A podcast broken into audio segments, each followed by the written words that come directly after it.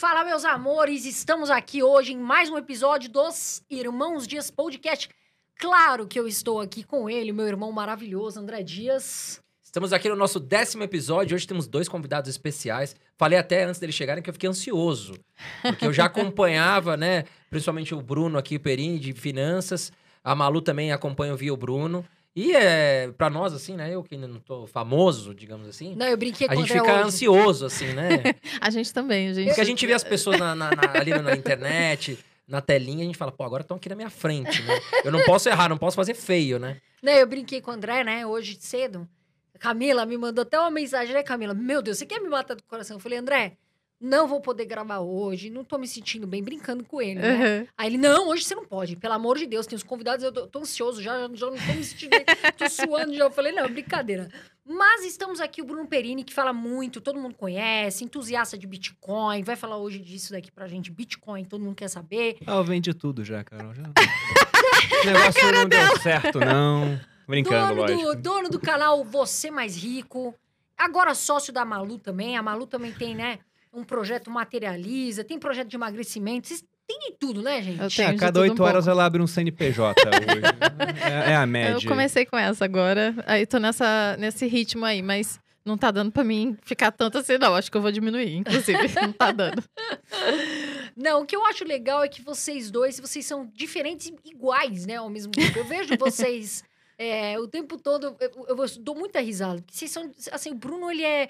Quem vê o Bruno, o Bruno é mais sério, fala muito, entende muito de história, a Malu já é mais brincalhona, já fala, né, aquele, aquele tchan que a mulherada gosta, né? Outro dia ela falou um negócio que eu concordo. Esse negócio de falar, pessoal, você aí que ve- vende coisas na internet, coloca o preço nas brusinhas, né, Malu? Porque Ah, é enche o verdade, eu saco, tava pô. indignada, né? Eu fiz, assim, eu fiz um vídeo indignadíssimo. Eu falei, gente, bota o preço aí, porque eu quero comprar. Eu chego lá, o cara mandou. Não, foi um absurdo. Eu perguntei quanto era o preço, aí a mulher falou, fala no direct. Eu falei no direct, ela falou, me segue. Eu falei, mas você quer seguidor ou quer vender blusa? Não Não é dá? preço, é um segredo. É né? um segredo, cara. Eu falei, ah, minha filha, tá bom, fica com a sua blusa aí, eu tô de boa. Porque o povo fica guardando segredo, não quer Fala colocar. logo, é, né? fala logo, coloca o preço. E, e isso que é engraçado, né? O povo não sabe vender na internet. Tem que estar claro, já é difícil a compra, né? A compra, geralmente, ela é feita por impulso. Então, quanto mais barreira você coloca ali, mais difícil fica. Quem não sabe o preço e não ia comprar porque é caro, já não vai comprar sabendo ou não. Se a pessoa já você coloca o preço ali e ela já ia, né? Ela vai estar interessada no produto, ela pelo menos já sabe o preço e aí ela tem a opção de comprar de uma vez. Então não coloca barreira, não, não dá dificuldade. Tá. Ô, Bruno, me fala uma coisa. Você era militar, né? A sua história é, é- é, assim, é- você tem essa coisa de. Ele fala muito de disciplina, foco, tudo. E como é que foi isso? Você mudar, assim, de, da sua carreira e, e, e vir falar sobre investimentos na internet? Como que foi isso? Foi até uma mudança natural. E antes de responder, só pegando um gancho. Você nem falou oi, amor, ainda. Primeira coisa que você falou. É, Bom, obrigada. primeiro, pelo muito obrigado pelo convite. né, gente? A gente que agradece. A gente Mas tá tão sobre- acostumado a gravar podcast que já estamos aqui fingindo que é a gente, a nossa casa. Sobre essa questão dos preços, eu postei uma vez, né, brincando no Instagram, né, que os círculos mais profundos do inferno estão separados para aqueles que falam preço somente no direct. Meio que parafrasei o Dante Alighieri. E teve 10 mil compartilhamentos, né, mostrando como as Caramba. pessoas se identificam com isso, mandam para os outros falando, olha só. Mas Perde quanto a essa questão... Tempo, né? Pois é.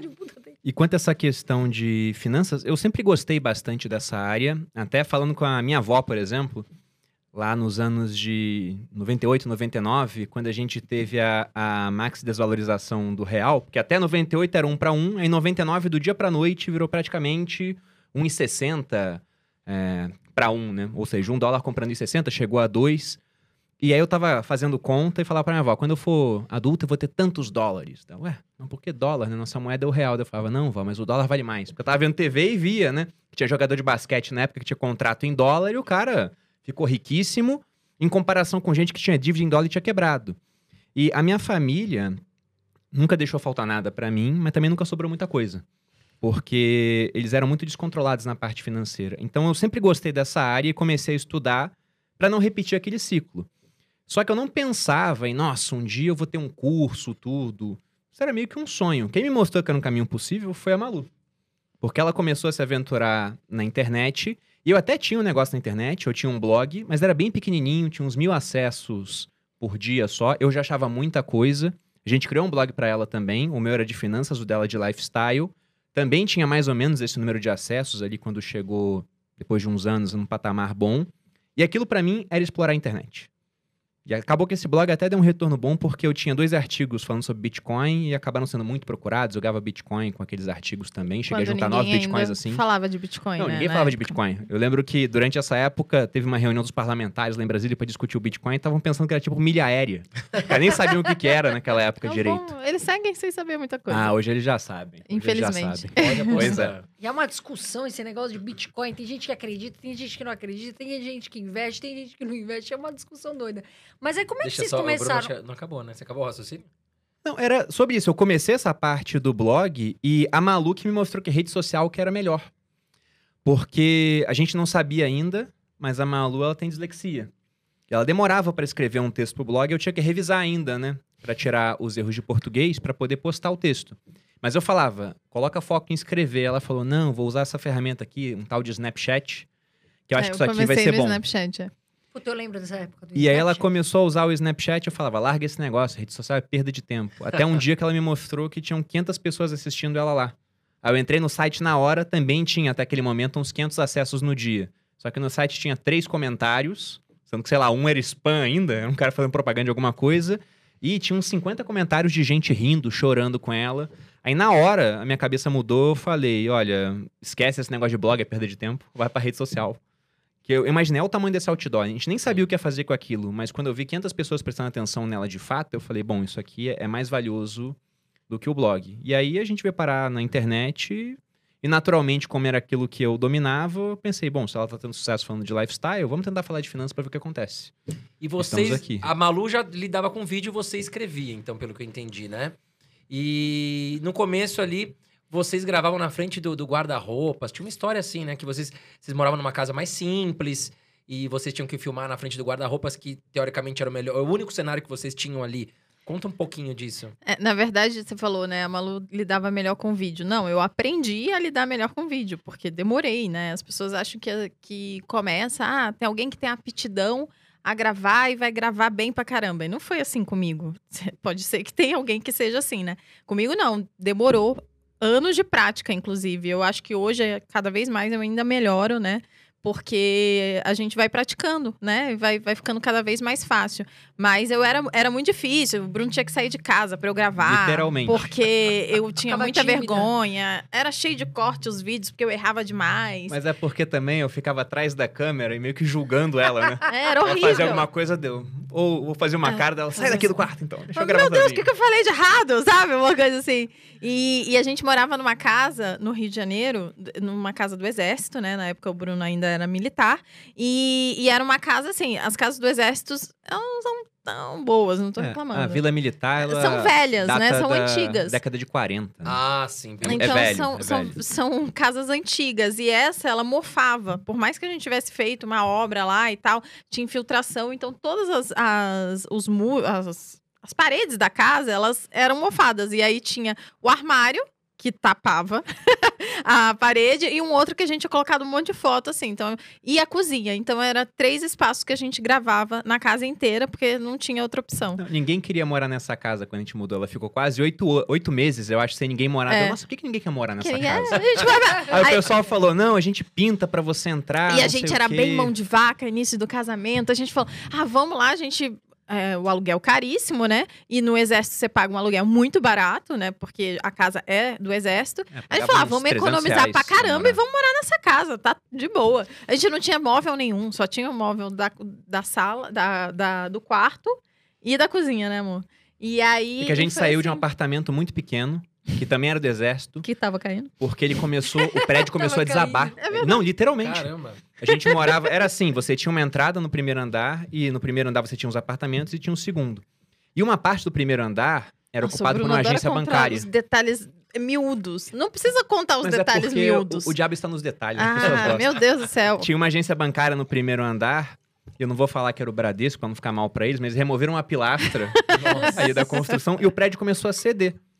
E a gente tinha mobiliado um apartamento, tinha feito até uma reforminha, Uma, assim. uma kitnet. Tinha Que era uma 30 kit- metros é, quadrados. Nem 30, tinha acho que uns 23 metros quadrados. Meu Deus, só tinha um quarto. Um- é, era o quarto, era isso. Era o quarto, um balcãozinho que era a cozinha e um banheiro. A Malu, uma das primeiras fotos do Instagram dela, ela tirando foto assim, falando, vamos começar uma rotina saudável, não sei o quê. Na foto aparece o apartamento inteiro. E, E tem ela- o- todos os fios, acho que de uma cidade, estão presentes na foto. É bizarro. Eu não sei o que É, acontece. sabe fio que você quer esconder de TV? Ela conseguiu mostrar todos e, não satisfeita, ainda tinha uma extensão enrolada em cima de uma mesinha. Dá pra se ver essa tiver foto essa lá. foto, a gente quer que mostre aqui. Não, a gente tem. quer que mostre Pra vocês. tudo. Essa, essa foto, aqui. ela, ela é Vou ótima. mandar, Mas como é que vocês se conheceram, afinal, hein? Foi na Academia Militar. É, o meu irmão é ami- era amigo dele, ainda é, mas era amigo dele na época e. Te beliche, na verdade, E aí durante foi um isso. tempo. Ai, que bacana, gente. Vocês E estão há aí- bastante tempo, né? Ah, sim, vamos Quase fazer 12 12 anos. anos em janeiro, 9 de janeiro do ano que vem. Sabe uma coisa que eu achei legal? Eu vi o- o Bruno comentando isso outro dia. Que você tem uma. uma ca- Aliás, eu quero agradecer, deixar aqui bem o meu, convi... o meu, meu, Agradeço. meu agradecimento pro Bruno, porque o Bruno foi, uma, foi a pessoa, não foi uma das, foi a pessoa que mais me incentivou quando eu comecei. Porque imagina, eu, eu trabalhava num programa de TV e, pô, eu, eu tive que virar a minha carreira praticamente inteira e foi muito difícil. Eu tive, assim, meu irmão chegou para mim um dia e falou assim: meu irmão trabalhou 10 anos no mercado financeiro. E aí a gente falou: não, vamos falar de educação financeira, tudo, né? Eu, e eu via muita gente saindo da TV, perdendo dinheiro, tudo. E eu sempre fui uma menina mais tranquila, assim, eu nunca fui de ficar ostentando, de nada. E eu mais consciente. tinha uma vida mais consciente. E aí, eu virei pro André, né? E até acho que o André me lembra um pouco assim o Bruno, e depois eu vou até falar o porquê, para ficar um suspense. É, o André falou: ah, vamos falar sobre educação financeira. Eu já não queria mais aquela coisa de foto, de ah, ficar blogueira, tal, tal, tal. Nada contra, acho super difícil o trabalho, inclusive. E aí o André falou: então é o seguinte, vamos falar disso. Eu falei: poxa, André, então me ajuda, né? Aí o André falou assim: não, eu não vou te ajudar. Eu falei: como assim não vai me ajudar? Ele falou assim: seguinte, você vai estudar sozinha. Eu falei: não, não, você sabe tudo, você trabalhou, me ajuda e tal. Ele falou: não, você vai ter disciplina. Eu vou te fazer aqui, ó, um, dois, três, quatro assuntos e daqui três dias eu quero que você saiba tudo, beleza. E aí lá fui eu, né? Ah, eu fui lá estudar, falei, meu Deus do céu, o André. E o André é bravo, duro, né? Mais rígido. Eu falei, ai, meu Deus do céu, como é que faz? Eu vou errar, eu vou errar. E bom, e depois chegou ele com o papelzinho lá com as perguntas, né? E aí eu falei, puta, eu vou, eu vou aceitar esse desafio. E aí eu fui, estudei, estudei. Ele falou, parabéns, agora você aprendeu sozinha. Você tem que aprender algumas coisas sozinhas. Mas o que eu tava falando que eu acho, que eu vi, assim, é, o que eu vejo que o André tem muito a ver com o Bruno é nesse ponto de disciplina e de foco, né? De você, poxa, vai lá, faz, acontece, às vezes vai ser difícil, mas segue esse caminho. E por que, que eu tô falando isso do Bruno, que eu queria fazer esse agradecimento? Quando eu comecei, foi difícil. Eu tive o apoio do meu irmão, né? E tive apo- apoio de poucas pessoas. E o Bruno me corrigiu em várias coisas que sim, eu aceitei, né? A gente, ele falou, ó, Carol, aqui e tal, fala isso, tal, tal, tal. E eu, e eu ganhei o curso do Bruno. E eu fiquei super contente. Tipo, eu estudei pra caramba. Eu falei, meu, vou, vou fazer tudo que eu puder pra aprender, pra aprender. Eu vou estudar livros. Vou... E eu fui pra cima mesmo e fui estudar. Então, eu queria te agradecer, porque foi a pessoa mais, não foi uma das mais, foi a mais que me incentivou, que me ajudou, que falou, poxa, vai lá, Carol, se você quer começar tudo, muito obrigada, Bruno. Eu jamais vou esquecer isso. Lisonjeado, viu, Carol? Que eu falei, legal. ainda- e ainda falei pro André, eu falei, André, quando eu ver o Bruno um dia pessoalmente, eu vou fazer questão absoluta de agradecer Pô, que bom. esse apoio que eu tive. Eu tava comentando antes do podcast A gente como a sua transição de carreira foi bem isso. sucedida, né? Porque você tinha muito seguidor por conta da televisão, mas hoje você vai nos seus posts, super engajamento, as pessoas interagindo, vendo o que você publica. Daí eu falei, poxa, que bacana. É bom E é saber que eu tive um, um- um peso nisso. aí. Obrigada, acho Pô, legal. muito, muito legal. Agora, então, eu tava falando, e aí, puxando esse gancho, o que que eu vi? Que o Bruno falou que a Malu tem uma carteira de investimento dela, que ele ajuda ela, tudo ele tava contando. É sempre a dúvida de todo mundo. Não, vai lá. Eu Mas- tenho a foto aqui que você tá procurando? Eu tô procurando a foto Eu dos tenho ela aqui É celular. que a Ah, Malu, ela deve ter mil fotos. Ah, muita. Não, eu tenho Muito. 3 Eu- eu- mil eu tô fotos publicando. publicadas. Eu, Eu- tô baixando aqui, ó. É. Tô, tô chegando lá, uma hora eu chego. Não, eu tô publicando três a quatro vezes por dia e não cheguei ainda no número de posts que ela tem. Porque eu- lá no começo ela fez muito post. É, eu trabalhei duro. O pessoal acha, ah, Não, o pessoal acha que vem fácil o É. sucesso, né? É. Eu tô na internet, eu tenho Instagram há cinco anos. O meu, esse post que o Bruno tá falando foi em 2006, 2016. Essa foto aqui. Achamos a foto.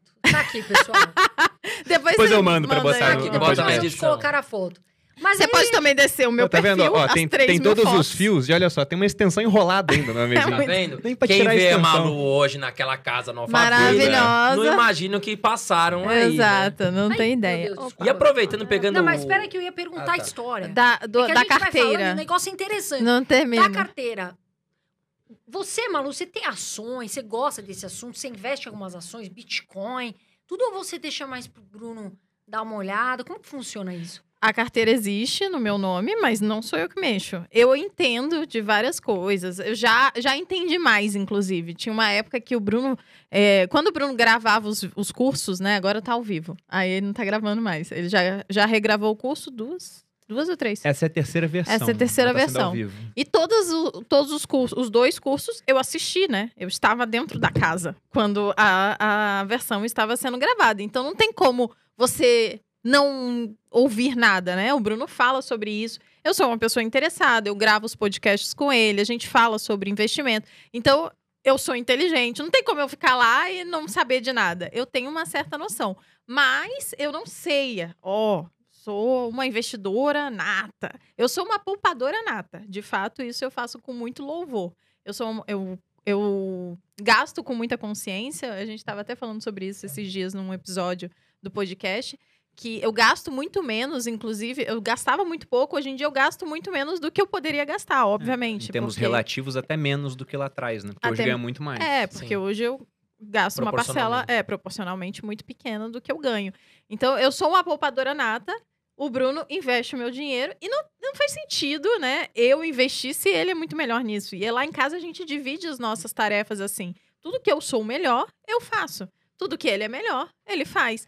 E um não interfere no outro, porque assim a gente otimiza as nossas qualificações, né? Não fica batendo cabeça. Ah, não. Você tem que fazer. É igual mulher que briga que o homem que tem que lavar a louça. Agora eu já vou ser cancelada aí. Gente, o homem não. Você não sabe, tem homem que gosta de lavar a louça. Você não sabe lavar a louça. Se você vai ter que relavar, pra que diabo você vai ficar insistindo nisso, né? Já otimiza. outra tarefa pra Na minha ele, casa eu também, eu também não lavo. Ah, o Bruno é Eu também não lavo louça. A gente divide algumas tarefas, mas a louça fica com a Camila. É, E eu queria perguntar pra vocês em, em relação ao dinheiro. Vocês, como um casal, vocês separam essa questão? O dinheiro do Bruno fica de um lado, o dinheiro da, da esposa do outro. Como é que é isso aí? Já há muito tempo, não é de agora isso. A gente fez isso basicamente desde que a gente começou a morar junto. E isso foi lá em 2014, eu acho, né, amor? Que a gente começou a morar junto. Então a gente estipulou que não tinha dinheiro meu ou dela. Era tudo nosso. Eu até gosto de falar que esse negócio de socialismo, por exemplo, dizem que não dá certo, mas no âmbito do casal dá certo. Muito mais que um casal termina em genocídio, né? mas no âmbito do casal dá certo. Eu falo que a gente é socialista no âmbito do casal, sociais democratas no âmbito da família, porque a gente ajuda como se fosse um Estado, né? E liberal da porta para fora. Mas dentro da nossa relação, o dinheiro que inicialmente só eu ganhava, porque quando a gente começou a morar junto, a Malu ainda estava fazendo faculdade, a gente pagava as contas da casa, investia uma parte. Na verdade, o investir até antes, né? A primeira coisa que a gente fazia quando caiu o dinheiro, pagava as contas e o que sobrava a gente dividia. Então eu tinha um dinheiro para gastar e a Malu também tinha um orçamento para ela gastar. E Isso porque isso foi, na verdade, uma decisão em conjunto, né? Eu sempre falo sobre isso, inclusive lá no Instagram. Eu não contribuía financeiramente com dinheiro, né? Mas eu contribuía com outras coisas. Eu Um gerava valor dentro da casa. Então eu fazia as tarefas domésticas na época, fazia comida, estava tudo organizado, tinha um aporte emocional, querendo ou não, Sim, é né? muito impo- isso é muito Isso é importante. muito importante. E as pessoas não valorizam. Só porque não é um dinheiro entrando, não significa que aquilo não tem valor, né? E quando, se uma, por exemplo, se o Bruno precisasse pagar alguém para fazer tudo o que eu fazia, Ele ele ia gastar dinheiro. dinheiro. Tem valor, exatamente. Então, Exato. obviamente, aquilo tem valor. E na época, eu lembro que, como eu sou muito poupadora, eu sou uma pessoa que, que tenho esse. Né, eu não gosto de gastar, na verdade, no geral. Até hoje, Bruno paga as contas. Bruno faz essas coisas porque eu não gosto de ver o dinheiro saindo. eu gosto de ver o dinheiro entrando. Não, hoje menos. Hoje eu tô mais tranquila. Mas é, a gente separou. Eu falei pra ele: olha, você separa uma, um tanto, um montante, para que eu me sinta confortável por mais que eu não gaste aquilo tudo, ou que eu precise gastar mais, talvez, que aquilo seja como meu. Na época eu precisei disso. E eu acho que é, é uma forma legal de dos casais, às vezes, conseguirem dividir, né? Porque às vezes a mulher, não só a mulher, mas o homem também, né? Tem aquele gasto que é supérfluo para alguém, para o outro, mas para ele é importante. Então eu acho Exato. que não, não, não tem como você taxar aquele gasto, né? E, e de alguma forma aquilo é importante. Então, talvez seja uma forma legal de lidar com o dinheiro Hum. em casal. Teve um pensador francês, eu não me recordo agora qual, se era o Descartes ou Voltaire, mas que falava que o supérfluo é necessário, né? Então a gente separou esse dinheiro para cada um, para que não fosse necessário pedir, sei lá, permissão. Eu falar É. ela, olha, vou gastar em tal coisa, ou ela pra mim. Simplesmente a gente podia gastar. Mas não teve um mês onde a Malu gastou tudo que ela podia gastar. Olha. E olha que não era muita Era coisa, assim, coisa, é- era verdade. pouco dinheiro. E ela contribuía nessa área, mas a gente também viu uma coisa muito interessante, porque na hora que ela decidiu e eu abracei a ideia da internet, eu falei pra ela: bom, a gente vive do meu salário, então eu tô garantindo aqui o nosso dia a dia e você vai tentar pegar alguma coisa exponencial. Então, pegando lá aquela definição que o Taleb fala, né, de dois mundos, o mediocristão, o mundo das médias, o extremistão, o mundo das coisas extremas, onde as coisas fogem totalmente, né, do- da média natural. Eu tava no mediocristão, garantindo a nossa vida, porque por mais que eu trabalhasse no exército, a minha remuneração era praticamente igual. E a Malu foi pra área do extremistão, onde ela podia não ganhar nada, como de fato aconteceu Como durante fato um, um bom aconteceu. período. O Uhum. negócio digital não vai dar dinheiro da noite pro dia, mas na hora que foi também, simplesmente aquilo mudou nossa vida. Uhum. Sim. Tanto que a gente tá aqui hoje, graças àquele começo lá atrás, né? Filmando com o celular, muito, né? numa casa com paredes Oh. mofadas. Isso que eu acho legal, vocês falarem sobre isso, porque eu acho que fica uma dica muito valiosa. Tem que começar, né? Tem que começar. E outra coisa, é o que a gente sabe que funciona, às vezes, o que é simples, né? O que tá ali ensinando as pessoas, o que de fato é prático. Não ficar assim, ah, meu Deus, vai ser muito. Tem, tem que ser perfeito. Não, vamos começar e vai dar certo. Agora, eu vi. Antes de eu falar da, da carteira da, da Malu, que eu quero saber o que, que o Bruno faz. senhor Bruno, o senhor pode comprar uma bicicleta melhor pra ela, viu? Não, já comprei. eu vi Ai, que ela falou que a Agora eu tenho uma lá... academia em casa. Ah, porque Eu já tô, já tô mais Ah, chique tá agora. Agora, agora você zerou na vida, Eu né, zerei, eu Malu? zerei. Porque é o seguinte, essa bicicleta de 400 reais Ah, aí que que eu uma vi... vergonha. Foi triste, foi O triste. que, que aconteceu? Atualiza, atualiza a O gente aí. pessoal que não tá sabendo, É, no- foi- na Você vai pandemia, contar? eu vou contar uma parte, você conta Tá o bom. resto. Na pandemia, tava tudo fechado logo no início. Bem no início. Eu trabalho início. com o corpo, né? Eu trabalho com bem-estar, com lifestyle, com alimentação saudável, exercício. Esse é, um- é uma Você das tem um programa, né? Que, Eu que é tenho. de- Tenho um programa de lifestyle, que inclusive em breve Como chama? É materializa. Materializa. Que eu brinco que é pra materializar todos os planos que você é, prometeu lá na virada do ano, quando você pulou as ondinhas. Ah, eu vou emagrecer. Quando todo mundo quer ficar rico, quilos, emagrecer. Fica rico, tudo, né? É, Exatamente. ficar rico, tudo isso. Aí a gente bota no papel e fala, então, isso aqui não dá, isso aqui a gente tenta. que eu também sou realista. Mas, é... o que, que eu tava falando? Da ah, da bicicleta. E aí eu falei pro Bruno, amor, não posso ficar parada, né? Dentro de casa, compra uma bicicleta, cabe aqui, a gente bota no meio da sala, a gente morava no apartamento ainda, e vai dar certo. Aí o Bruno foi aonde? Na Americanas, Não. Online. Online. Ela falou, quero uma bicicleta. Eu falei, ah, tá bom, vou ver aqui. Deu bicicleta ergométrica. 400 reais, vermelha, bonitinha. Eu falei, olha, baratinha. Era pequenininha. Não. Aí comprei, de trouxe. plástico, E o negócio, é, ela usou, sei lá, Uma quatro vez. dias. Não, amor, foi menos. Foi menos? Foi menos, porque E a- quebrou o pedal. O Thiago, que hoje é Putz. sócio do Bruno, no dia que chegou a minha bicicleta, que quebrou o pedal, chegou lá no Thiago, uma bicicleta toda high-tech, fez uma parceria, daquelas tem de, spinning. de, de spinning. Tinha várias, não era só uma, era várias coisas. Tinha aquele negócio de crossfit, que, aquela bicicleta de ar, sabe? Tinha o, o remo, tinha tudo. Aí mandaram, Malu, você está procurando bicicleta? Pede pro Thiago a dica. Aí eu, amor, olha que vergonha. Aí foi. E o pior não é isso, é porque a gente é palhaçada, a gente faz palhaçada. Eu acho que isso que, que as pessoas gostam bastante, porque mostra a realidade. O Bruno foi lá, falou: ah, vou comprar um negócio aqui só pra quebrar o galho. Não Eu sabia nem faço bicicleta academia, eu não sabia que aquela era ruim, que a outra era boa. É, a gente não sabia que a gente ia ficar um ano trancado dentro de casa também, né? Sei lá, seis meses precisando da bicicleta. E, e, enfim, o Bruno, mão de vaca, e, e essa foi a realidade. Ei. E aí eu mostrei, eu lá com o esparadrapo, botando pra Foi- usar, foi porque eu não fita tinha o que fazer. isolante. Fita isolante. O Bruno, não, eu resolvo isso. Mas deu certo. Não, não Vocês- deu. Não, não deu certo, não. É, Foi a gente lixo. fez polichinelo mesmo. Não, depois eu dei pra minha irmã, ela usou, ela usou, sei lá, uma semana e falou: não dá pra usar esse negócio, tá muito Meu ruim. Deus do céu. Foi isso. Então, basicamente, foi dia jogado fora, né? É o barato que sai caro. É, Exato. Aí eu aluguei mesmo. uma depois. Agora já tem academia, agora, vocês Agora- estão chique agora eu tô chique. demais, Agora né?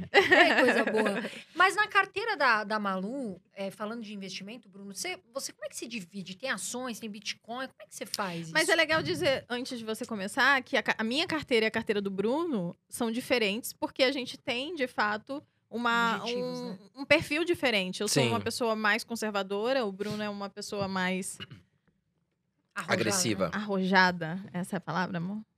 Olha, então, depende, né? Você tem Porque mais lá Bitcoin do atrás o pessoal me julgava super arrojado e, E hoje, como tanto, tem é. gente com 100% em bolsa, eu passei a ser um cara mais conservador. Mas como que a gente divide? Bom, primeiro, eu administro o dinheiro da Malu por conta justamente do que ela falou, né? E até uma frase que um economista austríaco, o Friedrich Hayek, ele falava, que o conhecimento ele está disperso pela sociedade. Então, essa especialização do trabalho gerou valor para a gente no final das contas. Como os seres humanos eles têm gostos e aptidões diferentes, a Malu olhou para os investimentos e falou: olha, prefiro não mexer com isso, prefiro terceirizar. Eu adoro mexer com aquilo. Então, naturalmente, eu peguei aquela incumbência para mim, igual ela pega outras lá em casa para ela, né? Por exemplo, ela abriu um negócio agora que tem a ver com moda. O que, que eu posso falar do negócio? Nada. Não entendo nada de moda. Mas você que insistiu pra eu abrir. Mas eu queria que ela abrisse. Eu é olhei, eu olhei lá. Eu queria que ela abrisse. Então, na carteira, o dinheiro é todo nosso, no final das contas. Mas essa divisão de carteira, ela surgiu nem tanto por conta de objetivos, porque acabou que o dinheiro dos investimentos a gente não mexe para praticamente nada. Porque o dinheiro que a gente usa hoje é o que vem dos negócios. Uhum. Mas lá no início a gente criou carteiras diferentes por conta de otimização de imposto de renda. Para você poder vender o dobro de ações isentas, Bitcoin também, você pode vender 35 mil no mês, mesmo que tenha lucro, você não paga imposto. Então, por isso surgiu essa divisão de carteira. Só que eu queria que a Malu tivesse ciente do que estava acontecendo. Então, trimestralmente, eu apresentava para ela os resultados. E por que isso? Para que ela visse de fato o resultado da economia dela. Tá meio atrasado mesmo também, né, amor? Não, Faz eu parei de você não- mostrar pra não me você. mostra nada. É, porque você não precisa mais, você ganha dinheiro pra caramba. Tá nem aí pros investimentos. Mas eu mostrava pra ela justamente por isso, porque lá atrás a gente ganhava um dinheiro, se apertava pra poder investir. Então, se eu não mostrasse a evolução daquilo, uma hora ela ia falar: Poxa, por que, que a gente tá deixando de viajar pro exterior pra viajar só no Brasil, Uhum. sendo que todos os seus amigos estão viajando? Uhum. Por que a gente tá morando numa casa que tem parede que mofa e que durante o verão alaga na frente, se o pessoal tá morando na Barra da Tijuca? Então eu tava mostrando, olha, a gente tá deixando de fazer isso por conta dos investimentos e olha quanto que a carteira cresceu. Então durante esse período eu mostrava para ela a evolução. E a Malu tem certos critérios, é, coisas que ela não tolera, diferentes dos meus. Então eu já tive, por exemplo, na carteira dela durante uma época, M. Dias Branco, que é uma empresa que no final das contas vende biscoito, massa, ou seja, farinha. Uhum. Ela falou: Eu não vou ter farinha na minha carteira. Eu falo de alimentação low carb, você vende esse negócio, bota na sua, não sei o que. Eu falei: Ah, tá bom, né? Porque tinha na dela e não tinha na minha. Porque no final das contas eu tratava como se fosse uma coisa só, né? Mas Sim. ela falou: Tá, e a minha carteira? Então acaba que tem coisas parecidas, mas no final, como ela tinha essa pegada de: Olha, isso aqui eu gosto, isso aqui eu não gosto. Então eram coisas parecidas que foram ficando naturalmente mais diferentes, mas eu sempre equilibrava no todo. Porque ela gostava de ter a dela e falava: Ah, eu não gosto tanto de Bitcoin. Então tinha pouco não, não Bitcoin é que na eu dela. Gostava. e Eu não tinha mais no gostava de meu. ter tudo em Bitcoin. Não, meio, eu também nunca tive tudo em E Bitcoin. metade da carteira em É, Bitcoin. Ma- Malu é uma mulher de pouca fé no Bitcoin, digamos assim. Não, eu sempre, eu sempre acreditei. Mas acredita menos que eu. pô. Mas eu, é Aliás, eu vi, eu vi eu um gosto stories da só Malu. de me colocar lá. Eu vi um é, stories da. ah, Não sei se foi no perfil da Malu ou do Bruno.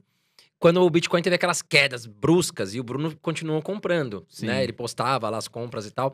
E aí um dia você estava numa mesa, você filmou a Malu, a Malu olhando, meu Deus, caiu mais isso aqui. Não sei se vocês vão lembrar desse, Eu lembro desse disso. episódio. Não, mas eu não E aí você falou, não, amor, mas calma que tá controlado, mas. Porque você falou que. E continuava comprando. Mas né? É, ela, pergun- realmente. ela falou, caiu quanto? É que eu tava comentando quanto tinha caído o Bitcoin. Daí Eu falei, ah, numa história, tá caindo 50%, sei lá. Ela, Nossa, tá caindo tudo isso? Daí eu falei, tá, dela, ah, mas a gente perdeu pouco, né? Eu virei assim, é, um pouco mais do que você pensa, assim. Mas ela não ficou não desesperada, assim, porque já era um dinheiro que a gente encara com horizonte primeiro de longuíssimo prazo. A gente não pretende mexer no dinheiro dos investimentos hoje, tanto que o nosso patrimônio, uma boa parte tá fora do Brasil, e eu não mandei pra fora pra trazer no ano seguinte. Sim. Mas vocês Vocês iam morar fora, é isso que eu ia perguntar. Exatamente. Eu já estava transformando esse dinheiro, os reais, em dólares, porque o planejado nesse ano, e isso até o final do ano passado, era que esse ano a gente iria morar nos Estados Unidos, a gente pretendia ficar uns dois anos lá. Uhum. Só que na internet as coisas mudam Muito assim, né? rápido, No é. estalar de dedos. E aí no final do ano, eu tava já com uma ideia de criar um- um negócio que dependesse cada vez menos de mim, então tava buscando formas de fazer isso. E o Thiago Negro fazendo a mesma coisa, e uma hora ele mandou uma mensagem e falou: Cara, você não acha que se nós dois temos esse problema, se a gente se juntar, o problema é menor? Daí eu pensei, bom, pode ser, né? Daí ele falou: Vamos tomar um café, eu vou te explicar o que eu quero fazer. E aí, na minha cabeça, até então, é, bom, agora você é dono de parte do negócio do Thiago, ele é dono de parte do meu negócio, realmente fica mais descentralizado, mas não resolve o problema. Só que ele me apresentou a ideia da FinClass. Que legal. que era uma plataforma com professores vindos de fora, até gente internacional. Daí ele falou: olha, nós vamos ser dois dentro de dezenas, que talvez virem centenas de professores. A gente vai ajudar a plataforma a alavancar, porque a gente é um canal de aquisição de cliente, né? A gente tem muito alcance hoje. Mas esse negócio não vai ser feito para ser a plataforma do Bruno e do Thiago. É uma plataforma com muita gente de fora. Nós somente seremos as pessoas que vão levar essa novidade para os outros. Eu falei, nossa, bacana. Aí nessa hora, ele me falou, e aí, quer fazer parte? Eu falei, bom, vou ver, vou falar com a minha esposa antes, mas eu acho que ela vai gostar também. E se eu fizer parte, eu ia morar nos Estados Unidos, né, cara? Tem problema? Ele falou, ah, a gente dá um jeito. Mas logo depois eu pensei, não, se for para fazer parte, eu vou ficar no Brasil. Que é, é o olho do dono que engorda o gado. né? É, Exatamente. Não dá pra ir embora. É, tem que estar junto. E aí, quando eu cheguei pra Malu pra falar que, olha, e aí, o que, que você acha? Ela achou um ótimo negócio. Eu falei, mas a gente não vai poder viajar agora, né? Não vai poder morar nos Estados Unidos. E ela já tava com uma ideia assim de, poxa, a gente agora fez um círculo de amizades aqui no Brasil. Na verdade, Vamos embora? ano passado, um, um dos meus objetivos, né? Eu brinco que eu sempre faço a palavra do ano. E a palavra do meu ano passado era networking. E desse ano também. Eu falei, tá dando tão certo, vamos deixar assim. e, e, de fato, network é uma coisa que você trabalha, né? Que você vai lá, você aceita o convite, que você sai sem vontade, que você participa das, das coisas. É, você se esforça, de fato, pra... pra... Pra acontecer. Qualquer relacionamento é assim, Não na acontece verdade. por acaso Não só, né? acontece por acaso. Você tem que agregar a pessoa, tem que trocar valor, né? Do mesmo jeito que você quer receber, porque networking é isso, você quer receber é, valor dos outros, você também tem que dar. Você tem que Sim. se tornar melhor e agregar aquela pessoa. E a gente fez isso. Eu fiz um trabalho ativo para que a gente tivesse um networking maior durante o ano passado todo. E realmente construir um network incrível, uma gama e, de e amigos ano muito difícil, grandes né? Porque também. teve menos chance de fazer esse tipo de coisa. Exato. Tudo mais Pandemia, ninguém podendo restrito. sair. Exatamente. Foi um ano de desafios, né? Exatamente. E Mas vocês aí- têm ainda a ideia de, de morar nos, Não. no- fora, não? Mudaram completamente. Sim. Inclusive, até vou fazer uma pergunta pra vocês. Vocês moravam de aluguel, né? E aí agora vocês compraram uma casa, eu vi Polêmica. vocês postaram uma, uma casa muito bonita, muito grande, uma mansão, podemos falar assim, né, no Alphaville aqui em São Paulo, que é um bairro de classe alta, né? Claro, vocês conquistaram aí muitas coisas na trajetória de vocês. E eu queria saber de vocês, é, para quem tá iniciando, se vocês acham que é, é, tem, é, tem a- o certo ou errado de comprar o imóvel ou não, ou morar de aluguel ou não. Queria saber de Vai, vocês. amor. A gente recebe Polêmica. muito essa pergunta. Devo comprar apartamento? Devo investir? O que, que eu faço? Eu tô falando que é polêmica porque a gente sempre falou que era, não era uma boa opção, até porque no passado realmente é, não era. E hoje em dia, enfim, Bruno vai falar. Não, Não, é. Você quer concluir? eu só quero falar que a gente sempre falou, e aí o pessoal vem sempre, né? Esses questionar. rede mas social, que rede social é pedrada. A gente Mas tá que na você falou que não podia, Tu- agora tudo que você fala tá, tá documentado, né? E eu sempre falei, olha, na minha opinião, morar de aluguel é melhor. Tanto que eu morei de aluguel até agora. E o pessoal pergunta, por que, que você comprou uma casa agora então? Porque eu ganhei muito mais dinheiro do que eu sonhei que um dia eu teria. Esse é o ponto. Porque pensando friamente, eu ainda conseguiria, por mais que o metro quadrado do imóvel talvez venha a se valorizar, a gente não sabe se isso vai acontecer ou não, mas como é uma região boa, acho que vai acontecer. Eu Já poderia estar com o dinheiro da casa investido em títulos públicos hoje, tem título público pagando 15% ao ano praticamente, né? Que é a inflação mais o IPCA, aliás, é o IPCA que está em 10%, mais uma taxa fixa de 4,5, 4,6, que pode subir ainda mais. Isso para você emprestar dinheiro para o governo, que é aquele que é, é o tomador de, de dinheiro mais seguro que a gente tem aqui, porque na pior hipótese ele vai e cria mais dinheiro para te pagar Sim. e vai gerar inflação, mas você recebe o dinheiro antes dos outros, pelo menos. Então, não é que, olha, eu mudei de ideia. A minha ideia é exatamente a Uhum. mesma.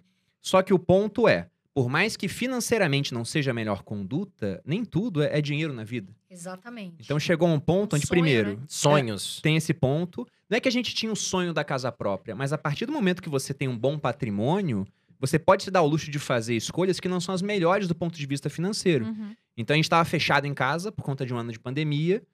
Querendo ou não, são duas pessoas que trabalham de casa, então já tava, não tava ficando mais legal para os dois, mesmo sendo um apartamento maior. A gente morou num apartamento primeiro aqui em São Paulo que tinha 50 metros quadrados. Aí saímos para um que tinha 110, pensando, bom, aqui vai ter mais espaço para a gente trabalhar e menos conflito. Né? Não tinha parede. É, n- Aí, não adiantou nada. A gente, a gente vai. Um vai produzir conteúdo e o outro também ao mesmo tempo. Não dava, Não tinha que ter um, um briga. revezamento. É aquela treta toda. E aí veio a ideia da casa. E na casa a gente ia poder, por exemplo, ter uma academia, porque tá nessa época de abre e fecha, né? Até tem um tempo que as sabia. academias não fecham mais, mas a gente não sabia como é que ia ser isso. Então acabou que a gente tinha muito mais capital, a gente agora tinha um horizonte de permanecer no Brasil por mais tempo, porque, como eu disse, a gente queria ir embora no final do ano passado. Só que como eu virei sócio do Thiago, eu falei, pô, vou ficar. Eu não vou ficar um ano ou dois. Eu vou ficar. Sei Sim. lá quanto tempo, pô. Lá. Eu, Exato. eu tô casando com o Brasil na hora que eu tenho um negócio que agora não é só mais meu. Porque enquanto o negócio era só meu e dela, a gente podia fazer de qualquer lugar do mundo. Uhum. Sim. Podia estar nos Estados Unidos e vender meu curso e aceitar só Bitcoin, por exemplo. Sim. Agora as coisas mudaram. Então, por conta de todo esse, esse misto de coisas, que essa compra do imóvel, embora não seja a melhor compra do ponto de vista financeiro, ela foi muito boa para nossa vida no geral. E eu entendo quando uma pessoa fala, eu tenho o sonho da casa própria. Acho legal. Só acho que tem que ter um cuidado para que esse sonho não vire um pesadelo. Uhum. Porque nós estamos num país de juros altos, que estão voltando a ficar mais altos agora por Pra conta de aumento de juros. né? E teve gente que fez financiamento atrelando a inflação. Pô. É uma loucura, na minha opinião, aqui no Brasil. Sim, com certeza. E a Uhum. sua carteira, o Bruno ele fala muito, muito de Bitcoin, né? Eu tenho, eu ainda arrisco mais, eu tenho é um pouco mais em cripto do que o André. Eu tenho hoje acho que 10, minha meta é ter 7%, eu tô em 10%. mas você, é, mas você, Bruno, você tem a sua carteira, quanto que você tem? Ó a pergunta, quanto que você tem em Bitcoin na sua Nem carteira? eu sei. Então, Agora, a cara da Malu. Agora. Eu sei que é bas- eu sei, Quando, quando eu falo, quando eu vou falar que na minha carteira, eu tô pensando em termos do nosso patrimônio Sim, combinado, um né? Porque eu tenho mais na minha pessoa física e a Malu tem um pouco menos para dar essa Não, é combinação. porque como é bastante volátil, isso muda, né? Então, às vezes... É, agora vai ter mudado, Uhum. mas a, a meta de exposição seria de 20% em, em criptomoedas como um todo, sendo que disso a maior parte tá em Bitcoin. Só que tem um ponto muito importante aí. Lá no ano passado, quando o Bitcoin caiu 50%, eu decidi aumentar minha alocação em Bitcoin. O, o meu patrimônio não estava crescendo assim para eu enfiar só dinheiro novo, né? O patrimônio é 100%. Se eu escolho ter mais em uma área, eu vou ter que escolher ter menos em outra. Então, eu diminuí minha alocação em bolsa. Hoje, por exemplo, a minha alocação em bolsa, que historicamente rondou ali entre 30% e 40%, hoje ela está em 15%. Brasil e Estados Unidos, ou não? Só Isso, Brasil. Não, contando só- Brasil e Ah, Estados Brasil. Unidos. No geral, fica em 15%. E disso veio uma maior alocação em Bitcoin. Na verdade, a minha alocação em bolsa agora, eu acho que ela vai permanecer pequena durante um tempo, devido à minha opinião sobre o estágio do ciclo econômico. E também porque eu faço coisas hoje que não eram acessíveis para mim enquanto eu tinha pouco dinheiro. É esse um ponto que, que as pessoas têm que entender. Depois que você chega num patamar de patrimônio, tem muita coisa que não era acessível antes que passa a ser. Então, hoje, por exemplo, Bitcoin eu podia fazer desde sempre. Mas a gente tem 20% do patrimônio que ele está disponível para leilão de imóveis, que é uma Uhum. coisa que a minha irmã faz para mim. E é um mercado muito bom, porque tem muito menos participantes. Todo mundo ouviu falar que leilão é um bom negócio, mas também ouviu falar que tem armadilha. Sim. E tem. Como tem e tem armadilha de fato. E como tem menos participantes, você consegue muitas vezes arrematar, sendo o único a dar um lance, um imóvel que o valor de mercado dele, né, olhando pelos imóveis vizinhos, é de, sei lá, um milhão, você arremata por 600 mil. Belo negócio. E você consegue vender logo depois, se botar um preço barato, você vende no mesmo mês. Se você vender por um milhão realmente, vai demorar uns seis meses. Mas é um mercado onde as oportunidades são mais óbvias do que em bolsa. Porque hoje em bolsa, a gente saiu em 2017 de menos de um milhão de pessoas na bolsa para quase 4 milhões. A gente saiu de um mercado onde as corretoras cobravam taxa de corretagem, taxa de custódia, para corretoras taxa zero. A gente saiu de um mercado onde ninguém falava de finanças para um mercado onde todo mundo fala de finanças. Uhum. Dei até um exemplo outro dia no YouTube, que quando saiu aquela reportagem falando sobre os movimentos sociais que ocuparam a B3, né, lá o MTST, eu olhei aquilo na hora, eu falei, vou escrever um texto rapidinho, vou ser o primeiro a postar. Quando eu postei, já tinha uns 10 posts feitos. Tinha um, um post seu já. Eu falei, um olha como é que o mercado é, é eficiente, né? Na hora que a informação sai, todo mundo tem conhecimento. É, o Então, famoso, é o famoso tema hot, né? é, e aí, como todo mundo tem esse conhecimento, então não tem chance óbvia na bolsa. Porque na hora que aparece uma chance óbvia, alguém vai e compra. Então, esses mercados menos eficientes, com menos participantes, na, na minha opinião, eles são mercados que tendem a ser mais lucrativos ao longo do tempo. Então, saí um pouco de bolsa, fui mais para criptomoeda, que ainda é um mercado mais ineficiente, na minha opinião. Fui para leilão de imóveis e também tem um, um percentual da carteira agora de até 5% que é disponível para investir em startup. Ah, um baita legal. de um mercado ineficiente. E também. ainda tem as minhas que tá empresas. crescendo. A gente abriu empresas Não, e que investimos nisso, né? Eu vi a É, é uma empresa- startup. É, eu vi a, eu vi a. É que você não viu, André. Vou falar aqui, meu irmão vai falar, meu Deus, meu, irmão. Mas eu achei fantástico, porque a Malu, ela tem uma empresa. Sabe quem que falou pra gente? O Raul Senna, você lembra disso? Sim, é meu Que sócio. é seu sócio. Como é que? É Vibro? Na né? Vibro, é. É. Eu trouxe um presente pra você. Não, você tá? Já tô com medo dessa caixa aí. Você não precisa saber Se nada. chacoalhar. É, Era melhor você não receber presente. Eu até pensei, ei, vamos dar uma coisa pro André, mas não sei, né? Vai saber. Já tô com Ó medo. a Camila, ó a carinha da Camila. ali, entrevi- ó. Você entrevistou. É, devia ter trago uma pra Camila. A Camila ia ficar feliz. É, porque eu, acho, eu achei fantástico isso daí que o Raul comentou com a gente, porque é um mercado que tá crescendo. É um Não, mas explica, né? Qual o mercado? O Como Raul? que é isso? Entrevistamos. É, o Raul é um dos meus sócios na Vibrio. A Vibrio é um sex shop que a gente criou, né? É, eu comecei a falar sobre sexualidade, sexo no meu Instagram de uma forma divertida, bem leve, assim, como eu faço tudo lá. Não, se eu vejo tudo. É. e e, e, eu- e ve- foi um processo natural. Aí o Raul chegou pra mim e falou: por que você não tem um sex shop? Porque eu, eu tinha parceria com um sex shop e ganhava, tipo, 5%, já era uma quantia muito alta pro que era, né? Pra eu falar Vamos de vez dar em nome quando. aos bois aqui. Aham. Isso foi no final do ano passado. adora isso. A gente tava passando ano novo, junto com o Raul e com outros casais de amigos, né? E aí a gente tava comentando de negócios, tudo, e eu comentei, olha, Malu tá ganhando comissão de sex shop de 15 mil reais em um mês. E eu 15, achava 20. absurdo, assim, porque quando eu era militar eu ganhava menos de 10 mil. E, e eu jurei morrer pela pátria. e ela fazia só um arrasta pra cima de vibrador de vez em quando. Era em duas vezes no mês e dava 15 mil. Aí quando o Raul ouviu esse número, ele falou, é, Aí, Aí que a tem. gente percebe que os casais mercado são- aí, os casais estão precisando, né? Na verdade, é, e aí foi isso que a gente fez muito legal, assim, porque o sex shop é um mercado lucrativo, mas mais do que isso, eu criei uma- a minha própria demanda, né? Eu criei um novo público de sex shop.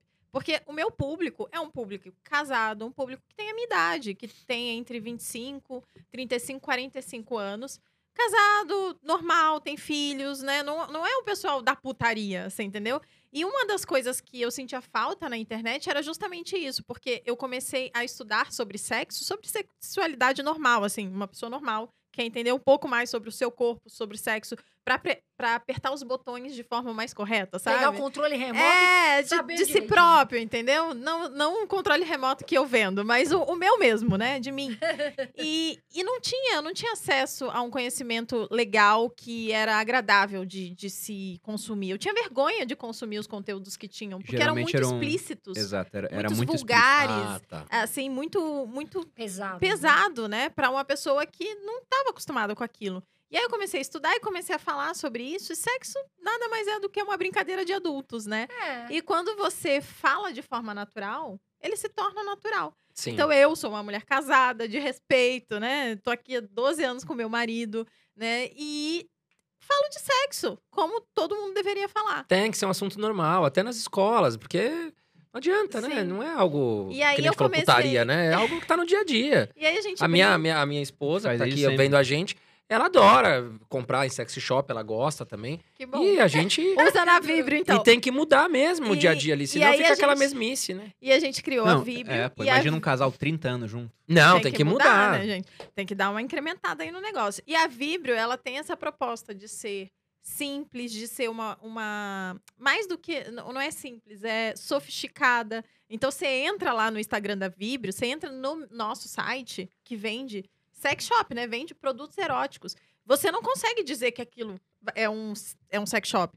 Não é colorido, cheio de negócio, é tudo preto depois e que branco. você sabe é que é, elegante. Você entende. Até a própria logo, Vibrio, é um V com uma bolinha, né?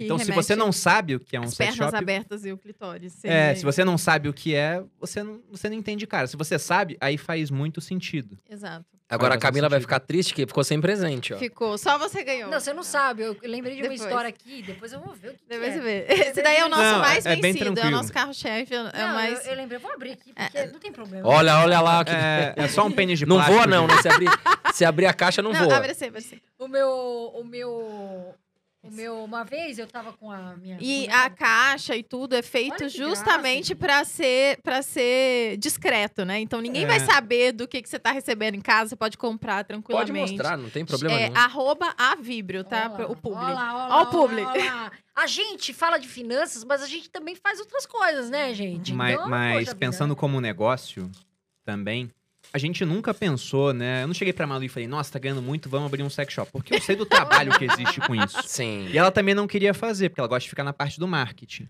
E aí o Raul já tinha um sócio dele que uma vez falou pra ele, comentou, cara, eu acho que abrir um sex shop é, é legal. Aí ele ouviu aquilo e falou, pô, discordo, né? Tô sendo até meio educado, que eu duvido que ele falou assim, discordo. É, é o falado, Raul, "Ah, né?" que, que bosta de ideia é essa? Aí quando no ano novo a Malu comentou isso, ele ligou os pontos. Ele tinha um sócio que já tinha estudado esse mercado, que tinha essa vontade. A Malu seria a força de marketing, ele viu, poxa, aí tem negócio. Ele mostrou uns dados pra gente muito interessantes, como por exemplo, o pessoal não pesquisa muito antes de comprar. Então se a pessoa encontra um site que ela confia, ela vai passar a consumir daquele site. Porque ela quer justamente isso, que chegue um, um embrulho na casa dela, que se o porteiro chegar, não vai falar assim, dona Ana, chegou aqui a encomenda em formato de pênis gigante, Se roxa, balançar muito a caixa vai do acender, Palácio vai do balançar. Prazer. É, exato. Então eles querem alguma coisa discreta, a ponto de, e já aconteceu, entregaram numa farmácia numa cidade pequena, né? Em vez de entregar na casa da seguidora, e simplesmente a, a farmácia não sabia o que, que era. Meu Tava Deus. lá uma caixinha ganhei discreta. Ó. Cápsula vibratória. É um bullet Tá vendo, que a gente? chama. Carol Dias aprendendo com o Malu aqui, falando dicas sobre sexo. E é bom. E aliás, foi o que a gente falou, vocês entrevistaram a Kátia Damasceno, e é um assunto que vende pra caramba. E, Sim. e na internet é dos assuntos mais visualizados, né? Sim. É, é, quando eu comecei a falar sobre sexo na internet, não foi como uma ideia de ter, de ganhar dinheiro. Foi, eu queria ajudar mesmo as mulheres, porque eu me descobri, eu falei, nossa, deve ter muita gente passando por pela mesma situação. Não era que eu não tinha um sexo de qualidade. Eu gosto de, de até falar isso, né? O Bruno sempre soube apertar os botões certos em mim. Eu não sabia apertar os meus próprios botões. Então, eu acho que, que é isso que eu me descobri e acho que quando você tem conhecimento sobre o seu próprio corpo, você tem muito mais acesso ao prazer, né? Então, acho que foi isso. E aí eu comecei a falar, eu vi que ajudei muita gente e foi acontecendo. E aí virou um negócio. E aí né? virou um negócio. Aí o Raul veio, eu falei, não, imagina, o que, que eu vou falar pro meu pai? Tem um sex shop. não dá, né? E, e A minha avó veio cumprimentar a gente. Falou, ah, fiquei sabendo que a Malu lançou um pet shop. Deu, é. Pet. É, é melhor Falei, deixar não, é, isso. não é bem isso não, tá? Expliquei depois. Mas daí a avó, né, a vozinha dele, até ela entender. Não, hoje em dia ela leva de Não, boa. entendeu, depois expliquei. É, Não, mas e o casal, assim, o casal foi o que o Bruno falou. O casal chegou ali 5, 6, 7 anos. Precisa se reinventar, né, Malu? Uhum. Você que é especialista. É, Eu não então sou. eu acho que é. Eu não sou especialista. que tem o sexy shop. E tem que inventar coisa Mas foi nova. muito legal. De fato, é um negócio super lucrativo. A gente tem outras, outras ideias aí que tá- a gente já está produzindo os nossos próprios produtos. A gente produz na China, inclusive, alguns. É, e... Tá sofrendo com frete, né? Com aumento, É, com restrição. De repente, Mas vai é que eles super- não deixam fazer mais, né? É, você começa até a ter uns indicadores do mercado que é só quem tá na ponta que sente, né? Você vê o pessoal Sim. comentando, ah, vai acontecer tal coisa. A gente fala, ué, mas o custo da matéria-prima lá tá gigantesco, tá ficando caro aqui. O pessoal acha que vai frear a inflação agora? Não sei não. E hoje é o seu principal negócio? Não. Malu, não é a principal fonte de, de receita. A Na Malu é uma verdade, mulher versátil. Eu tenho, eu falo que eu tenho quatro empresas hoje, né? É, tem a Vibrio. Eu acabei de abrir uma marca de roupas, que é a estou Não, eu vi, eu vi MAP. também que é mais. Eu até É. achei muito elegante o, o. Instagram. Eu vi que é mais assim, uma, um estilo moda. Como é que se fala? É, não é aquela coisa assim, né? É simples, sofisticado, Isso, mas ao mesmo sofisticado, tempo é uma, uma coisa mais casual, né? Não Isso. é, não é tipo, sei lá, Super elegante e e tal. tal. Uma coisa pra você usar de fato no dia a dia e conseguir usar no trabalho, enfim, na, pra sair, etc. Então eu acabei de abrir a MAP, que é a By Malu Perini. E, e é, também tem o Materializa, que na verdade eu falo que o Materializa é o meu principal produto, que é o meu programa, que não é um programa de emagrecimento, mas no final das contas é isso que acaba vendendo. É um programa de hábitos saudáveis. Então a gente passa lá a rotina. Eu faço a dieta. Eu, eu brinco que o grande slogan do Materializa é fazer a dieta com a sua melhor amiga. Eu achei Porque- genial, inclusive. Quando ela me falou assim, eu falei, qual é a big idea por trás do materialismo? Ela falou, ah, é fazer dieta com a sua melhor amiga. Porque tem o nutricionista lá, tem o personal. Só que as pessoas já pagam nutricionista e personal, só que elas não fazem. Porque Sim. não tem alguém fazendo junto. É Exatamente. isso que acontece lá. E aí tem as ferramentas de controle. Então tem todos os processos que ao longo do tempo eu consegui desenvolver e que faz sentido, porque a gente já está na sétima turma agora? Acho que é a sétima turma. Então, mais de 20 mil pessoas já participaram do Materializa. Todo mundo, muita gente perdeu 3, 10, 4. É muito então, legal. Você sabia que eu, eu- a, gente tinha um pro- eh, a gente tinha também, nosso time, um programa que chamava Emagrecendo Sem Neuras. Uhum. E a gente também tinha uma nutricionista, uma personal, mas a gente sentia que... O que, que eu sentia? Como eu era do programa, na época, né? Já faz um bom tempo, um tempinho aí. eu via que as mulheres ficavam tristes com a questão de, né, até eu mesma que tô aqui com a calça, né, posso falar aqui com o Bruno e com a Malu tranquilo, com a calça aberta, eu não tô mais entrando nas minhas calças, né, Camila? Então eu tive que falar a verdade.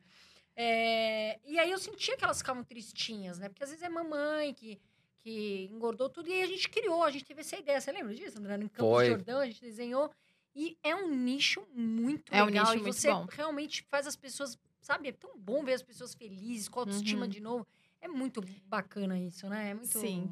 E, e o Materializa, ele tem essa pegada de fazer acontecer, de fato. Porque eu faço junto. Então, tem um... É ruim e bom, né? Porque depende totalmente de mim. Mas ele envolve. Então, é, é raro uma pessoa entrar no Materializa e não se envolver, não ser tocado, não fazer alguma coisa, não mudar a alimentação, não mudar a cabeça, não, não adquirir algum hábito saudável. Então, eu gosto muito, é, o- é uma coisa que me dá muito prazer, que eu fico muito completa, assim, porque de fato muda a vida da pessoa, a mulher, né? as mulheres elas ficam muito Exatamente. felizes. é e vocês legal. são sócios nas empresas ou não? Cada um tem a sua empresa? Como a gente é casado em comunhão de bens, acaba que a gente é sócio em tudo. Certo. Então, por exemplo, a Malu, ela não é sócia do grupo Primo. Mas Não. basta ela separar de mim que ela vira sócia. É no final das contas. Eu não sou sócio da Vibrio, mas é a mesma coisa. Só que até antes desse, desse monte de empresa surgir, porque isso é muito novo, né? Muito novo. Até dezembro do ano passado, eu tinha o Viver de Renda, a Malu tinha o Materializa, e basicamente isso eram as empresas, cada uma com seu carro-chefe, e a gente tinha umas participações e algumas outras coisas menores. Agora, o Viver de Renda ele entrou dentro do Grupo Primo, que é dono de um monte de coisa, né? A gente tem braço de investimento em startup, por exemplo, e a Malu criou duas empresas. A terceira, inclusive, eu falei que eu era dona de quatro empresas, né? O Materializa, a Vibrio, a MEP e a Casa Nova. É, que a dá casa um é- puta trabalho, tá? então a Não, Casa ela- Nova ela sou eu que como empresa gerencio. por conta disso. Porque, de fato, dá muito trabalho mobiliar uma casa. Oh. Eu até, até Não, brinco, mobiliar né? que- não, gerenciar, fazer tudo. fazer tudo. Fazer Gente, eu sou péssima pra isso. Posso falar? Eu me mudei. Mas eu também Se era, dependesse era, de mim, era, tinha um mas a colchonete lá e era isso Não, aí. Eu, Eu também era, mas eu tive noção, que não. acontecer, tive Eu- que fazer, né? Eu fui me mudar, lembra dos cachorrinhos que eu tinha? Aqueles de... Eu comprei uns cachorrinhos no I99, sabe? E coloquei de enfeite, assim, em cima da, da televisão, né? Aí meu irmão foi lá um dia e falou, mas o que, que é isso daí? Eu falei, ah, decoração da minha casa. E vocês saíram de um apartamento de 26 metros quadrados pra uma casa de quantos metros agora? Agora tem 700. É, e a gente não Então, tinha nada. deu- Era, a gente alugava Não, a casa é- mobiliada. A gente Porque não tinha nada. a gente não Não. tinha Nem móvel cama. aqui em São Paulo. A gente veio pra cá, quando a gente decidiu mudar pra São Paulo, a gente tava em Boa Vista. Boa Vista, pra quem não sabe, é a capital de Roraima, que é o- um dos estados mais ao norte do Brasil, faz fronteira com a Venezuela. E não compensava você levar mobília de lá pra cá. E quando eu fui pesquisar preço de aluguel em São Paulo, eu também vi que o apartamento mobiliado, ele tinha um custo que muitas vezes era quase igual ao do não mobiliado. Era uma coisa até que não fazia sentido em termos É. econômicos, mas estava acontecendo. Então eu falei pra ela, não compensa ter móvel, mobília. E a gente veio praticamente sem nada e ficou sem nada durante três anos. Tanto que quando eu fui comprar a mobília agora, eu falei, nossa, quando é que uma geladeira começou a custar tanto assim, né? Ou um sofá. Eu fiquei muito Aí surpreso o com o Bruno preço já das queria coisas. comprar aquele sofá mais barato e a Malu, não, não, não, não. Não, ele nem, se, ele Não. nem se mexeu, ele nem se mexeu. Eu falei pra ela, ó, você tem total autonomia pra fazer isso, É até porque É melhor, hoje... é Não, melhor. É, e tem outro hoje- ponto também. Fale. Hoje, o dinheiro lá em casa, ele vem das empresas da Malu. Porque o meu dinheiro, seja, ele fica todo dentro do grupo, lá do grupo primo. E é até engraçado, né? Porque quando eu falo com a minha sogra, ah, fiz um lançamento agora, vendi tanto. Ela, é, mas o dinheiro é do primo. Meio que ela fala, Ela o dinheiro é do Thiago. né? Eu falo, "Não, eu tenho que explicar pra ela, né?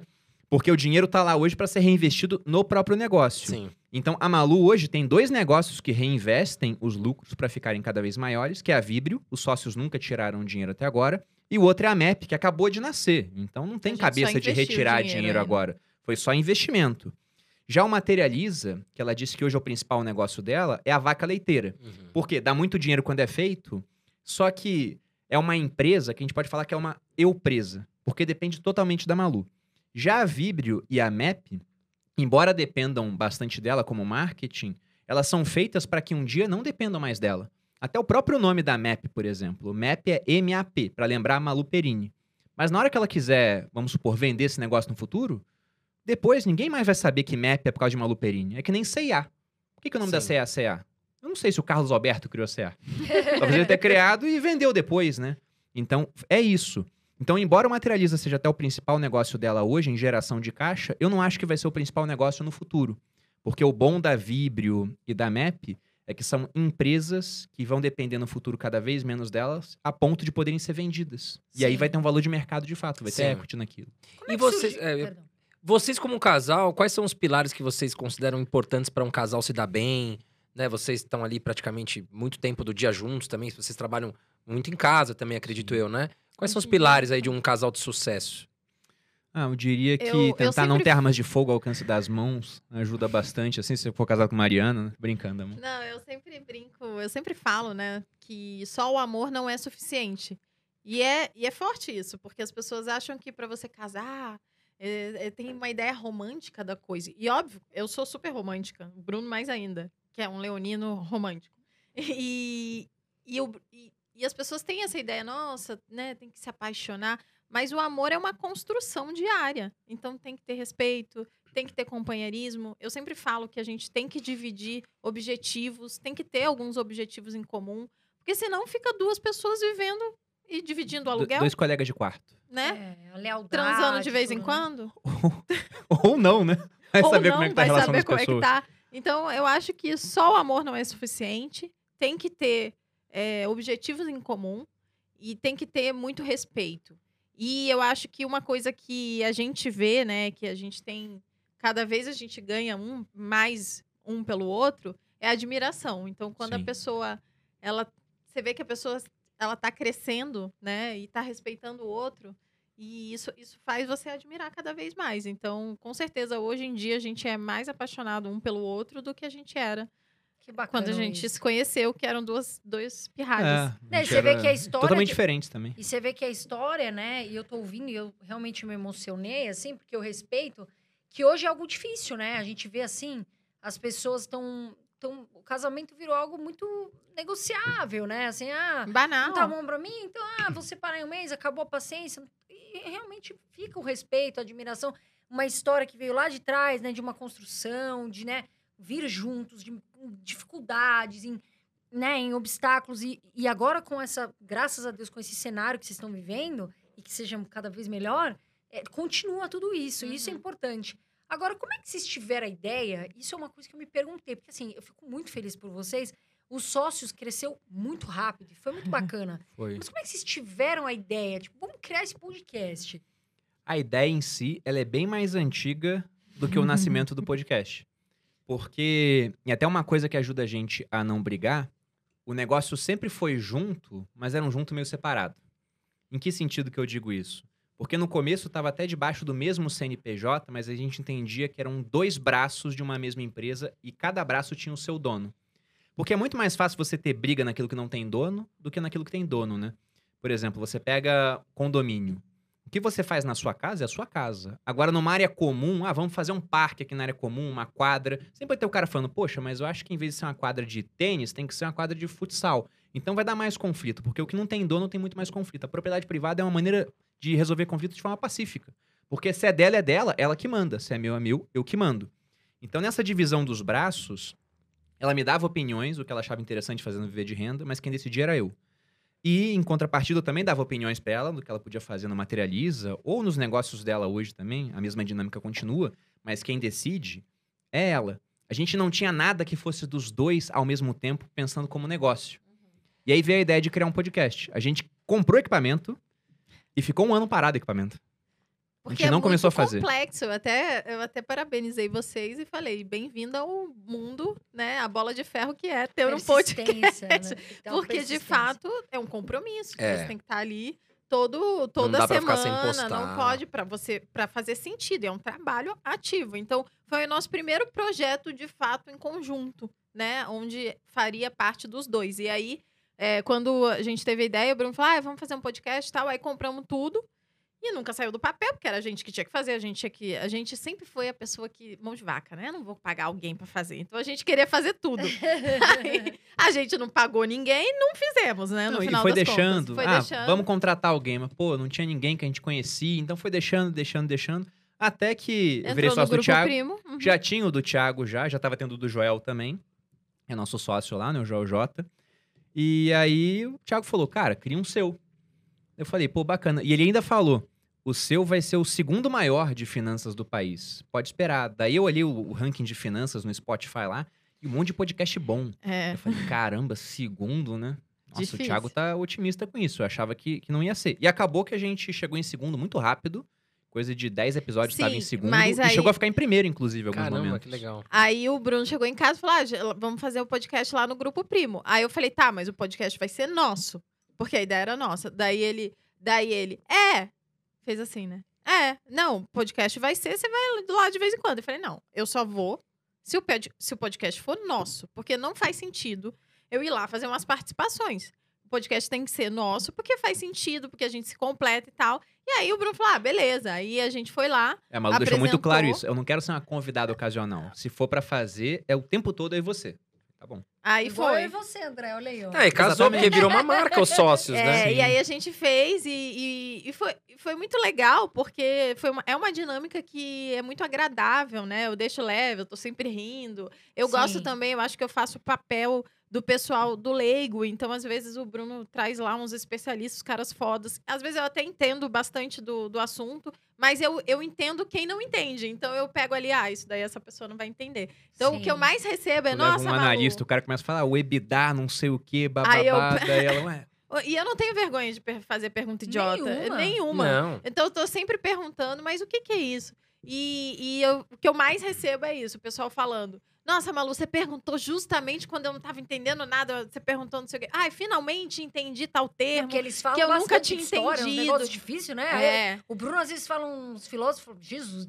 Aí eu falei, não, que é?" peraí, volta aqui, volta aqui pra terra. Vamos, vamos explicar isso pro pessoal que talvez não esteja entendendo. E eu acho que isso torna a dinâmica muito gostosa, muito legal. E também eu acabo trazendo outros assuntos além de finanças e, E o pessoal tal. gosta muito dessa, de casal, né? Casais, Gosta. assim. Tem Não, muito então, casal que faz sucesso a e casou muito bem, Exato. inclusive. é. Aí Não. agora tá surgindo vários É, que. Isso que eu ia falar. Nós porque- nos inspiramos em vocês. Ah, porque que quando a legal. gente montou o nosso, a gente falou, poxa, o podcast tá ganhando é, visibilidade na internet, o YouTube tá gostando da ideia e tal.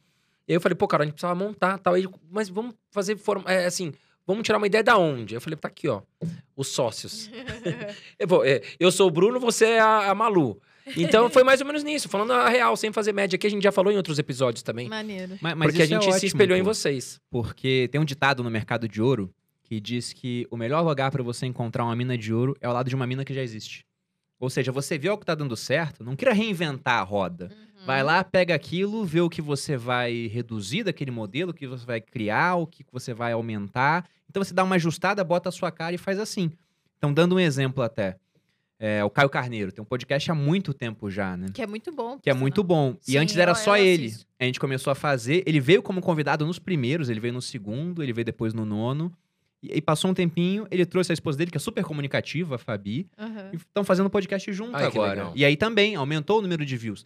Porque uma das coisas que a gente conseguiu no podcast, ficar ranqueado muito bem, Agora muito rápido, tá meme.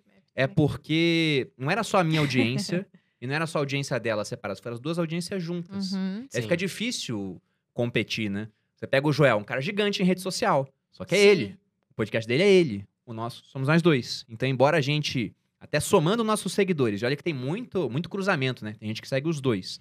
Somando, a gente não chega no número de seguidores que o Joel tem no Instagram. Uhum. Só que a gente consegue bater números maiores Não, aliás, embora, o- embora ele passe a gente de vez em quando também. Aliás, o Caio Carneiro, Caio Carneiro, nós, eu morei lá na Granja Viana e você morava perto de mim, o Caio Carneiro eu conheci desde, desde novinho, assim. Gente, E boa ele sempre demais. foi inteligente. Olha, eu te mandei um direct, É. já vou mandar o recado aqui pelo Bruno e pela Malu. Você responda lá, porque a gente te convidou pra vir aqui. E ele tá com o neném novo, aquelas que começam a dar. Desculpa. Vai passar a mão, vai passar a mão Mas na é cabeça. verdade, o neném nem Acabou fez um mês mais um. ainda. Ah, não, tá certo. É, mas às Ele vezes tá mesmo. treinando pro, pro Iron Man, tá sempre fazendo milhões de coisas, o Não, Caio. mas também pra, pra gente, a gente tenta, assim, eu e o André, a gente sempre foi muito persistente.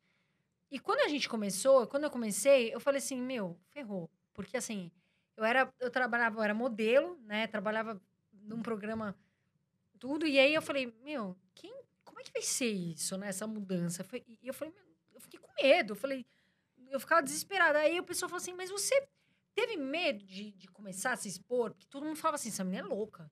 Imagina, a Carol Dias vai falar de finanças. Pô, Uma essa menina mudança muito... é muito Muito brusca. É. essa menina é biruta. Por que, que, que as pessoas imaginavam? Ah, a Carol, ela trabalha nesse programa, ela deve ser burra, ela deve ser fútil, ela deve ser uma pessoa que gasta dinheiro à toa. E eu nunca fui assim.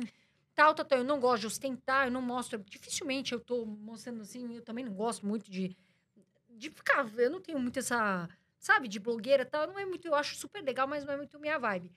E aí eu falei assim.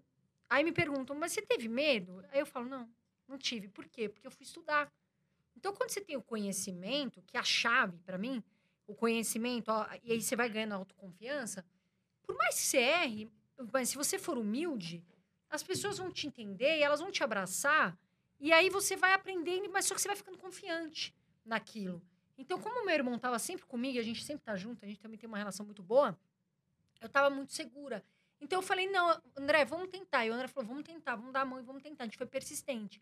E a gente chamava as pessoas e tudo mais. E aí acho, acho que as pessoas falam, essa menina é biruta. Só que hoje essas pessoas falam, poxa, que bacana, olha isso, que, que, que legal que ela tá falando para pessoas que estão começando e tudo mais, né, Dé? Então, Ah, já tentamos muitos projetos. Nossa, Eu é acho, muita ideia que a gente já fez. eu acho que o podcast também, ele dá essa visibilidade, ele dá esse espaço também de, de entender como a pessoa é, né? Eh, Querendo ou não, a gente fica aqui, sei lá, uma hora, às vezes duas horas conversando. E não dá pra você manter uma conversa por duas horas fingindo, né? Exatamente. Então você mostra muito do que você é, né? Uma conversa fluida, não tem muito, né? Um script e tal. Eu acho que o podcast também foi muito Ah, legal por Até causa pode disso. ter, mas é muito fácil fugir do script. ah, Não, a gente já fugiu aqui, porque é tão legal falar com você, é um assunto tão, tão diferente, né? E, o e os sócios também, acho que eu sempre falei isso. Eu falei isso pra minha audiência quando a gente começou. Eu falei, gente, o legal dos sócios é que vocês vão ter acesso a uma Malu que aqui eu não tenho a possibilidade de mostrar. Porque, querendo ou não, você no Instagram, né? Eu, pelo, pelo menos, eu tenho algumas vertentes lá.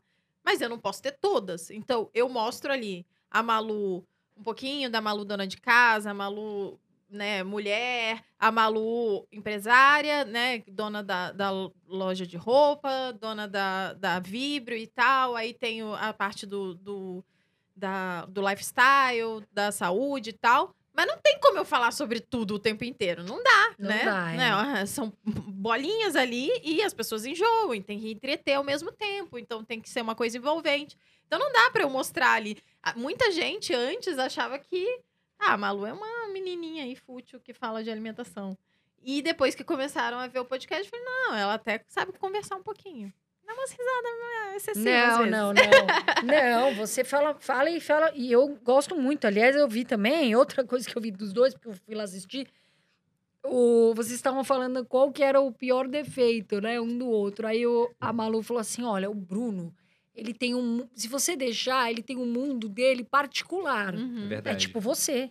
Ele tem também. Acho que todo homem. Ele quer trabalhar 24 horas por dia. Às vezes ele me do nada, manda né? Nossa. A mensagem. Camila fala comigo, às vezes nem sei onde eu tô. Às vezes ele manda mensagem pra mim três da manhã. Não sei o que você viu aquele negócio que tá falando. Vai, vai dormir, rapaz. Isso é hora de me mandar. Então, assim, ele entra no mundo particular, né, Camila?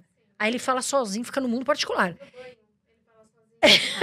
Ah, o Bruno fala sozinho sempre. O mundo particular loucura. dele, ele tem. E a Malu, e ele falou assim, o Bruno, mas a Malu, ela sempre acha que tá certa. Então, deixa assim do jeito que tá, que tá dando certo, né? Pelo visto, tá indo bem, né? Tá dando certo. Ô, Bruno, e uma pergunta que eu preciso te fazer, senão o meu roteirista me mata, o Ruiz.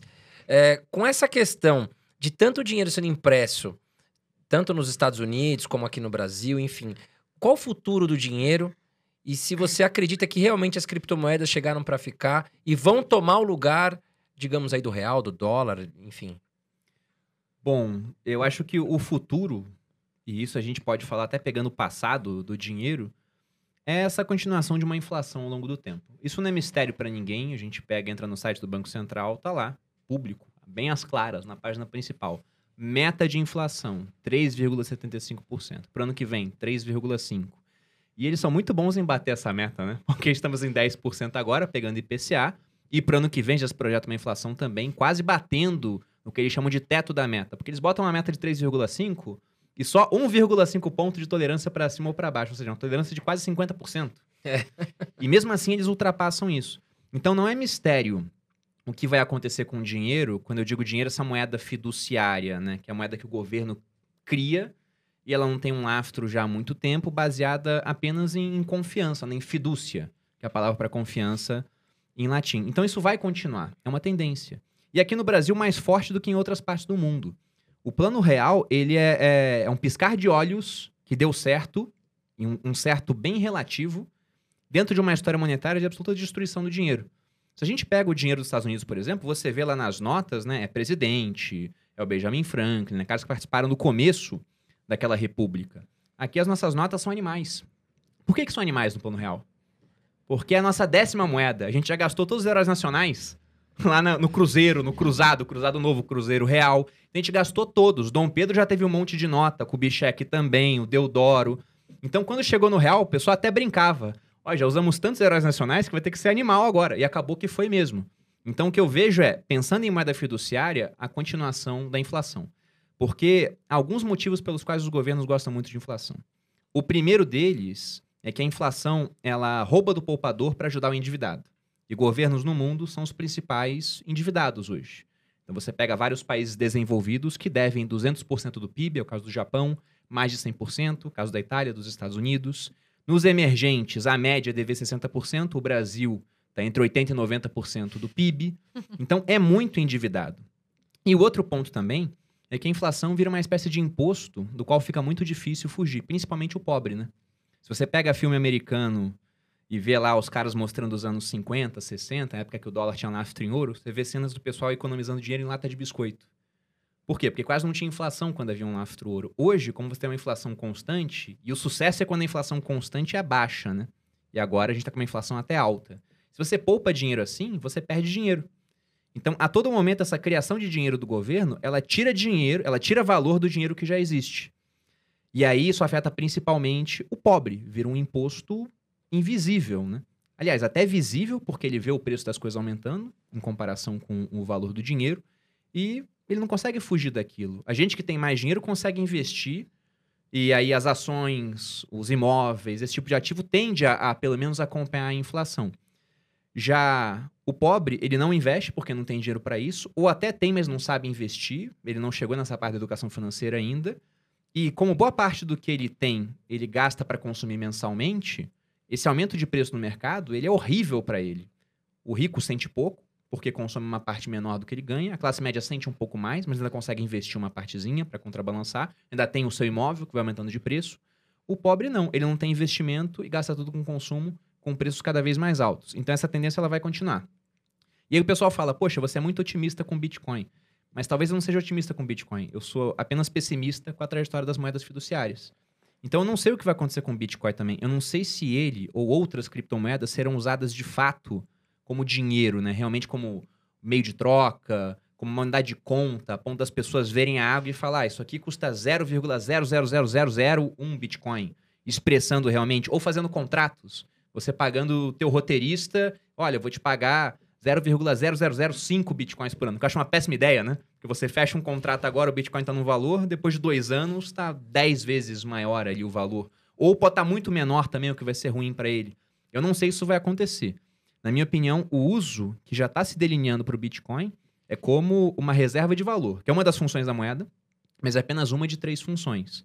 Então, por que, que eu acho que essa função ela vai permanecer? Porque a todo momento a gente vê que seria muito útil as pessoas terem algum tipo de reserva que o- os governos não possam mexer. Um exemplo disso muito atual é o que aconteceu no Afeganistão.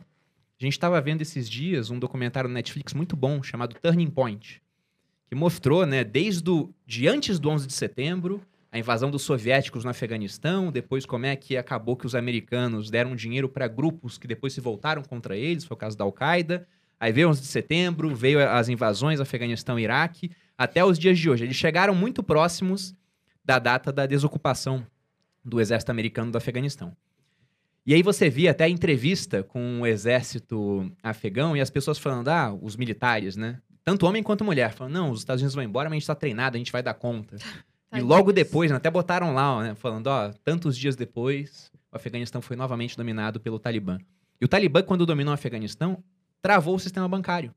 Então, o cara que só tinha dinheiro no banco, por exemplo, ele ficou sem acesso nenhum a esses recursos. Se o cara tinha dinheiro na bolsa do Afeganistão, e talvez tivesse, que a economia lá estava crescendo nos últimos 20 anos, né? Um ambiente muito mais estável, o dinheiro ficou travado. Agora, se o cara tivesse dinheiro em criptomoeda, no Bitcoin, por exemplo, ele poderia pegar esse dinheiro e recomeçar a vida em outro canto. Ou transferir, né? É, é muito simples, não precisa nem sair com nada fisicamente, né? Basta ele lembrar a maneira de acessar aquela carteira, as 12 palavras que ele tem para recuperar o endereço em outro local, que ele conseguiria recomeçar a vida. Então, eu não sei qual vai ser o futuro das criptomoedas, mas olhando o presente, eu vejo que o Bitcoin ele faz algo que Nenhum. outras criptomoedas até fazem, mas nenhum outro ativo faz. Porque você pode ter ouro, por exemplo, guardado com você. Mas como é que você foge com ouro Não de um país? Um litro de ouro, se isso aqui fosse. Não sei se tem um litro aqui, acho que acredito que tenha. Se tivesse recheado de ouro aqui, pesaria quase uns 20 quilos.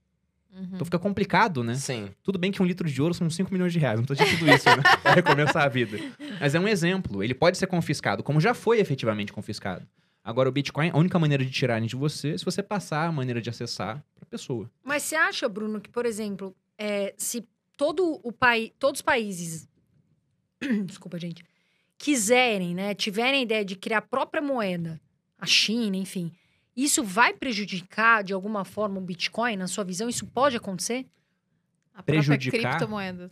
É, hum, olha, na minha opinião é o seguinte, tá falando aqui da, da CBDCs, né? Isso, isso. A Central Bank Digital Currencies, ou seja, moedas digitais de bancos centrais. Uhum. O real, eles já querem fazer uma moeda digital com o real. A China talvez seja um dos países mais avançados nisso. E, na minha opinião, os governos eles podem criar moedas que sejam mais fáceis de serem manuseadas em comparação com o Bitcoin. O real, por exemplo, embora não seja um real digital de fato, ele é quase que totalmente digital hoje. Uhum. O pessoal fica falando no Pix à torta e à direito aí, tá sendo super utilizado. Então é muito simples mexer com o real da maneira que ele existe hoje. As transferências são mais rápidas do que com Bitcoin. O Pix é instantâneo. É. Uma transferência com Bitcoin vai demorar no mínimo 10 minutos para cair, se você for usar a rede normalmente. Sim. Então é mais fácil, é mais rápido, é mais estável. A gente pode falar que é mais estável, embora o real tenha desvalorizado uns 40% desde o começo da pandemia para cá, ainda tem mais estabilidade do que o Bitcoin ao longo do tempo. Tudo bem que o Bitcoin a estabilidade é, é ascendente, volátil, mas foi para é. cima, né? Uhum. Mas em todo caso, todo banco central pode fazer isso. Criar uma moeda mais simples, mais rápida e mais estável. Eles só não conseguem fazer uma coisa. Criar uma moeda que não dependa de governo. Porque eles Verdade. são bancos Eles são centrais. o governo. Eles vão Sim. controlar de alguma forma. Então, por conta disso, eu não vejo essas moedas digitais de bancos centrais como uma ameaça. Na verdade, eu vejo até como algo que pode vir a popularizar outras criptomoedas. Porque hoje, quando eu vou explicar como é que é uma transação de criptomoedas, é muito mais fácil eu falar, cara, é igual o Pix. Você tem sua chave Pix lá, é a mesma coisa. Você vai mandar do seu endereço de carteira, que é como se fosse sua chave Pix, para outra pessoa. É isso. Então E, fica mais Bruno, fácil. É, falando na sua carteira hoje, na sua e da Malu, é, 100% de criptomoedas, quantos por cento em Bitcoin e quais são as outras moedas que você acredita também aí no- nos próximos anos? Eu tenho. É quase que tá tudo em Bitcoin. Então, se eu fosse pegar, imaginar minha carteira de cripto 100% dela, eu diria que 90% está em Bitcoin, os outros 10% estão em outras criptos. Mas desses 10, 9% estão em Ethereum. Tá. Em Ether, né? Que é a moeda da rede Ethereum. E por quê? Porque eu acho muito interessante o que está acontecendo nessa rede. Eu estava até dando uma olhada nesse bando de lançamento de tokens, que a gente está Tokens, é, vendo de hoje, né? games e tudo, né? Quase todos Que é acontecendo. na plataforma deles, né? Exatamente, na rede do, do Ethereum. Então, por conta disso, quando a gente vê até grandes empresas, por que, que o Facebook tem muito valor? É uma plataforma de mídia que não faz mídia, né? É a gente que faz. Mas é uma plataforma. Por que, que o Airbnb tem muito valor? É uma plataforma de imóveis, mas os imóveis não são deles. Sim. Uber, maior empresa de transporte do mundo, mas o carro não é do Uber. Uhum. Então, quando você olha a rede do Ethereum, eles estão criando algo que é, é quase uma versão nova da internet. Você pode criar uma série de aplicações lá dentro de maneira incensurável. Sim. Então, eu olho para aquilo, já tem mais tempo de existência comparado a outras criptomoedas, e não é muito tempo. Né? O Bitcoin surgiu, por exemplo, lá em 2009. O Ethereum, se eu não me engano, foi 2015, 2016, por aí. Então é tremendamente novo, só que tem um potencial grande. Só que eu não vejo igual o Bitcoin como uma possível reserva de valor, por mais que hoje tenha mudado, teve uma atualização no Ethereum, né, que ele está virando até, é, segundo alguns dizem, não constatei, mas até deflacionário pode vir, é, vir a, a acontecer isso ao longo do tempo. Então eu vejo bastante valor no Ethereum. E, e o resto, eu queria ter um, um ETF que eu pudesse comprar uma cota dele e estar exposto a mil criptomoedas. Não temos. É, O que a gente tem de ainda mais- Não, é, né? ainda Ainda não. se vão criar, né? O que a gente tem de mais próximo disso aqui hoje no Brasil é aquele Hash 11, né? Sim. O pessoal da Hashdex criou, te dá exposição a, a criptos diferentes, mas com muito peso em Bitcoin e Ethereum, mas tem uns 5% espalhadas em outras criptos. Então eu queria ter esse 1% espalhado em uma série de projetos. Porque Se tudo der errado nesses projetos, eles vão a zero. Mas se der certo, o projeto ele pode se multiplicar por duas, três, quatro, cinco, dez né? ou mil vezes, até mais do que isso. Agora, o Bruno, me fala uma coisa. Você fala muito de capitalismo e socialismo. Eu vejo também a Renata Barreto fala muito sobre isso também. Por que, que você acha que. Porque, assim, é uma guerra. Se você fala na, na internet de política, de capitalismo, socialismo, partido político, é uma guerra. Parece. O pessoal gosta de- disso ou de reality show. Parece, sabe? Por que, que você acha Reality que. show com isso, então, é bom. Não, aí, aí se tem, você sabe, nossa, se tiver um que fala disso lá dentro, então, né? Agora, por que, que você acha que tem pessoas que falam tanto do socialismo ainda? A gente vê que teve, não entendem. tem um fracasso enorme, né? Assim, na minha visão, acho que na do André, de Ah, todo Carol, mundo. é que não foi o verdadeiro socialismo. É o que eles é o dizem. fracasso. Se fosse o verdadeiro, não teria fracassado. Essa é a opinião deles. Né? Por que, tem tanta gente que gosta e fala de, de socialismo, socialismo? Tem gente que nem sabe direito, né, o que, que é de fato. A maioria, né? É, a maioria confunde comunismo e socialismo. Mas por que, que você acha que tem tanta gente, vocês, que fala disso e gosta? É porque é um, é um discurso muito sedutor, né? Uhum. Vamos pensar até numa eleição. Vamos supor que nós temos dois candidatos. Um deles fala: olha, se eleito, eu vou reduzir o gasto público. Então você não vai ter mais saúde pública, educação pública também vai ser muito menos do que existe hoje, mas eu também vou reduzir o, o teu imposto. Esse é um candidato. Aí tem um outro que fala o seguinte: se eu for eleito, eu vou te dar mais educação pública, eu vou te dar mais saúde pública, você vai ter um monte de coisas de graça. E como vai pagar por isso? Ah, eu vou tributar os ricos. Quem que vai ganhar a eleição? É o cara que promete mais coisa gratuita, pô. Então, por isso que o apelo do socialismo é muito forte. Durante toda a história da humanidade, você sempre teve uma minoria que teve mais recursos e uma maioria com menos recursos.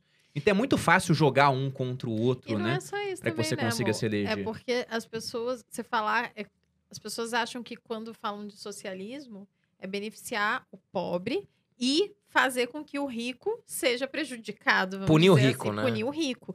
Então, o problema das é como se você falasse, se você fala que não é socialismo, é como se você- socialista, é como se você falasse assim: eu sou contra o pobre, eu quero que o pobre se lasque. Não, é, é um discurso muito, Sendo muito que não bonito. tem nada a ver pessoal com fala isso. muito. Não, e tem muita gente até bem intencionada, só que parafraseando até o próprio Marx, né? A estrada para o inferno está pavimentada de boas intenções, inclusive as dele e as dos Exatamente. socialistas. É, é. Porque acontece o seguinte, vamos colocar esse cenário hipotético dessa eleição. O cara que prometeu mais coisa gratuita, ele tende a ganhar. Tem até estudos que mostram isso. Tem um cara chamado Dan Ariely, que ele é autor de vários livros, mas tem um chamado Previsivelmente Racional. Onde ele cita um estudo que ele fez em faculdades, onde ele chegava no intervalo assim das aulas e colocava uma banquinha vendendo dois tipos de chocolate. Tinha um chocolate de menor qualidade e um com mais qualidade. Se não me engano, era Hershey's e, e Lindt. E aí, o, bombom da Hershey's era um centavo de dólar e o bombom Lindt era cinco centavos. E aí, os alunos iam no intervalo, alguns escolhiam mais baratinho, outros aquele mais caro, né? Isso aconteceu. Aí, depois ele foi testar novamente, em outro intervalo, os mesmos bombons com a mesma diferença de preço, 4 centavos. Só que agora o Lindt era 4 centavos e o Hershey's era de graça. Qual que o pessoal escolheu mais agora?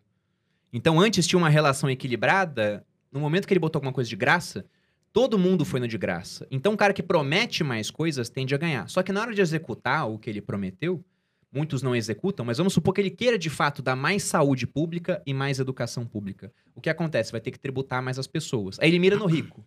Só que não dá pra tributar só o rico, porque é pouca gente que é rica.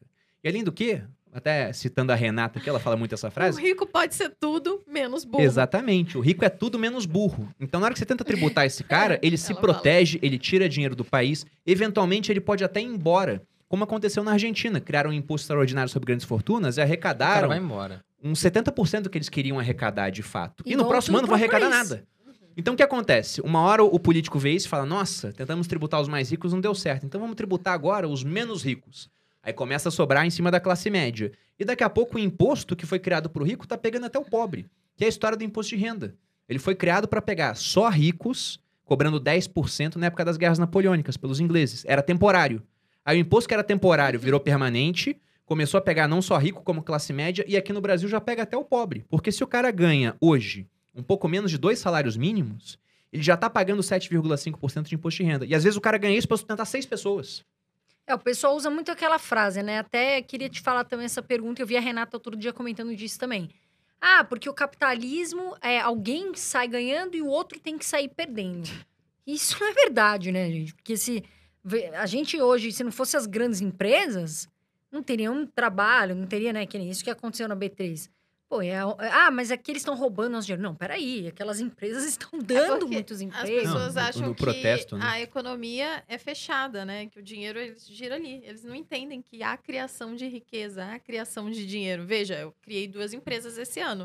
Eu não peguei de ninguém o dinheiro, né? Eu fui lá e criei aquilo, e aquilo é uma coisa nova. Inclusive, gerei um monte de emprego, de Exato. roupa. O pessoal tá, tá fazendo, produzindo, tem a costureira, tem o pessoal que faz o logo, tem, enfim, um monte de coisa. Vamos Ou dar um seja, eu produzi, eu agreguei, peguei um troço, botei uma marca, agreguei valeu, valor aquilo e alguém me pagou. Então, eu gerei riqueza. E alguém te, te pagou voluntariamente. né? Voluntariamente. Mas, mas dando um exemplo para que as pessoas entendam melhor. Porque elas pensam que simplesmente nas Nossa, trocas dinheiro? alguém tá saindo perdendo. Eu tô com esse objeto arqueológico aqui, uma nota de É, Porque eu dinheiro nunca vejo real. dinheiro. Mas vamos supor, ó, que eu quero fazer negócio com a Carol. E eu vou fazer negócio com ela porque eu quero. Ela não tá me ameaçando com uma arma embaixo da mesa. Eu não sei, né? Não tô vendo, pelo menos. Mas eu olho assim esse anel da Carol e falo, ó, eu quero esse anel aqui, 50 reais. E eu só vou fazer essa troca pelo seguinte, porque eu entendo que esse anel vale mais do que os 50 reais. E ela só vai me vender porque ela entende que os 50 reais valem mais do que o anel. Então, voluntariamente, duas pessoas livres fazem essa troca. Eu dou 50 pra Carol, ela me dá o anel. É um Peguei brinco, aqui. Aí a, a Carol olha pro André Bota e fala, pra mim, nossa... Bruno, eu tô por favor. aceitando. Ela, ela olha assim e fala, aquele copo lá é muito bonito. Você não quer me vender? E a mesma coisa acontece, uma é troca mais livre e voluntária entre duas pessoas. Então ela dá os 50 pro André, o André passa o copo pra ela. Aí o André olha pra Malu aqui e fala, caramba, esse teu iPhone aqui... Aí é um negoção, né? Não, mas daí o vibrador. O né? vibrador? Tá Que bom. também é mais tá, tá- vale mais que isso. Então o André olha aqui o, o vibrador da Vibrio e fala: Não, na verdade eu quero esse vibrador. Você me vende por 50? E a Malu pensa: Bom, não é o melhor negócio do mundo vender isso aqui por 50, mas a empresa está precisando de dinheiro, por exemplo. E eu tenho bastante em estoque, tá com dificuldade de sair. Eu sei que o André tem público, ele pode mostrar isso e isso é bom pro meu negócio. Aí vai, faz a troca, dá o vibrador pro André e pega os 50 reais. E no final, ela olha aqui, esse, esse anel que eu peguei, né? Na verdade é um brinco É um brinco. e fala: Você não quer me vender isso que você comprou da Carol por 50? E eu penso: Olha, eu queria ter um certo lucro, mas como é pra você, então eu vendo e troco. Então perceba que no final, todo mundo aqui conseguiu alguma coisa e o dinheiro voltou pra minha mão. Então ele não sumiu da economia. Ele- não é um jogo de soma zero. Porque se eu fiz uma troca com a Carol voluntária, ela só fez porque entende que aquilo gera valor pra ela. Então ambos saem da troca, ainda que subjetivamente, mais ricos. Embora o dinheiro tenha ido para uma parte, porque uma necessidade foi atendida. Então, Sim. o capitalismo é isso, é atender necessidades do consumidor. É nada mais do que Exatamente. isso. Inclusive, eu fiquei belíssima com esse brinco aqui. e o Bruno pode usar o brinco. Ele não Tu- usou tudo isso feito para levar um brinco por 50 reais. E você não deu 50 reais pra ela, no caso. Verdade? É, voltou É, pra minha mão, é. dei, pô. É que ela fez uma troca É ali com o verdade, irmão. é verdade. Gente, falando sobre carteira de ações de vocês, quais top três ações da Malu e do Bruno que vocês não, não tiram da carteira que vão levar a longo prazo? Eu vou ter que responder por A você. sua, Faz tempo e- que eu não mostro pra ela É. a carteira É, tá dela. me devendo. Mas eh, a gente ainda M. tem Dias Branco a gente Itaúsa. sabe que não tá na carteira da Malu. Itaúsa. É. Nada contra M. Dias Branco. É é só uma questão de que ela olhou assim. E foi até bom, porque depois o negócio ficou andando de lado um tempão, caiu. Mas se eu fosse pegar hoje, até porque nossas carteiras têm muitos nomes que são muito parecidos. Eu só compro assim pensando, bom, tá na hora de comprar na dela, porque se for me desfazer, eu consigo, por exemplo, se eu tenho lá um, um prejuízo anotado, não pagar imposto, né? Então, no final, é, é meio que a mesma coisa, só muda os percentuais. Mas três nomes que eu considero muito bons, pensando também em nomes internacionais, Sim, sim. Facebook, porque pelo menos eu vejo nos alunos do, do meu curso, a maioria me conhece pelo Instagram. O negócio da Malu é muito baseado no Instagram. O negócio que eu digo, os negócios, né? Vendem muito pelo Instagram. O Instagram faz parte do Facebook, é Facebook, Instagram e WhatsApp. Se fosse um país, seria o país mais populoso do mundo, com mais de 3 bilhões de pessoas. Tanto que quando eles quiseram criar a própria moeda deles, os governos se apressaram em dar um jeito de proibir aquilo. Porque imagina você criar um- uma moeda que, por mais que não seja descentralizada como o Bitcoin, é de um emissor privado. Seria uma forte competição. E o Facebook, ele consegue ser muito rentável. Assim, a média de rentabilidade por usuário do absurdo. Facebook é 6 dólares por usuário. Então, toda pessoa que está usando ali o, o Instagram tá dando, durante um trimestre, 6 dólares para eles. Eles são incrivelmente rentáveis. E o mais interessante é que a cabeça por trás do Facebook é de um cara muito novo. Então, ele vai conseguir. É como se a gente estivesse comprando lá atrás, né? É, comprando o Steve Jobs quando ele era novo. Eu penso que é assim. Não, esse, da- ele nasceu com. Eu só queria ter um quinto do que ele tem. tipo, de inteligência. E, o- e o mais né? interessante, eu não sei se é uma pessoa boa ou não. Tem aquele filme A Rede Social, tudo, né? Ele teve diferenças lá com as pessoas, parece que tentou passar a perna naqueles gêmeos, o Enclevos, lá que ficaram bilionários com Bitcoin, inclusive. O Eduardo Saverin também, que é o homem mais rico do Brasil. Mas hoje o Eduardo Saverin é o homem mais rico do Brasil porque ele é sócio do Facebook. Uhum. É. Então é um baita de um negócio que, pessoalmente, eu devo muito a ele. Nós, na verdade, porque o nosso negócio foi construído em cima disso. E eu acho que ele tende a continuar crescendo. Principalmente aqui no Brasil. Nós somos um dos países do mundo que mais utiliza redes sociais. E tudo bem que tem certas ameaças, né? O TikTok tá crescendo pra caramba também. Só que o Zuckerberg ele já mostrou que ele é muito bom em pegar isso que os rivais têm de melhor e implementar no Instagram. Com Reels, né? O Reels tá fazendo isso e Não, também na época o Snapchat. Stories, né, gente? Stories. Stories é- Exatamente. Snapchat. Acabou com o. Snapchat, né? Aqui no Brasil, nos Estados Unidos, ele é, é Ainda vivo existe. ainda. Só que ele dominou certos mercados, a ponto de, por exemplo, aqui ninguém mais usar o Snapchat para isso. Exatamente. Então, Sim. o Facebook, para mim, ele tem que estar na carteira das pessoas. Pensando em uma outra empresa já nacional, eu gosto muito da B3, que está sofrendo bastante ao longo do último ano. Talvez venha a sofrer mais ao longo do tempo, sempre tem aquela sombra de um aparecimento de competição, né? Hoje é um monopólio em âmbito nacional, mas já compete com bolsas de fora do Brasil. Só que uma coisa que eu vejo na B3 que outras empresas não têm é que ela tem uma força de marketing muito forte que não depende dela, ela não gasta um centavo para isso. São vocês. Porque, exatamente. Se você pega no mundo das finanças, né, sei lá, Natália Não tem Arcuri, quem não fale dela. Tiago né? Nigro, Empíricos, Suno, as casas de research todas, Banco, XP, Todo mundo BTG, namora a B3. Não todo tem mundo jeito. no final faz propaganda da B3. Pô, aqui, tá Sim. falando de finanças, tá falando propaganda da B3. E quanto que a B3 já pagou pra vocês? Nada. zero. Pra mim também nunca pagou nada. Infelizmente, Precisamos nada. acordar, precisamos acordar. Pois é.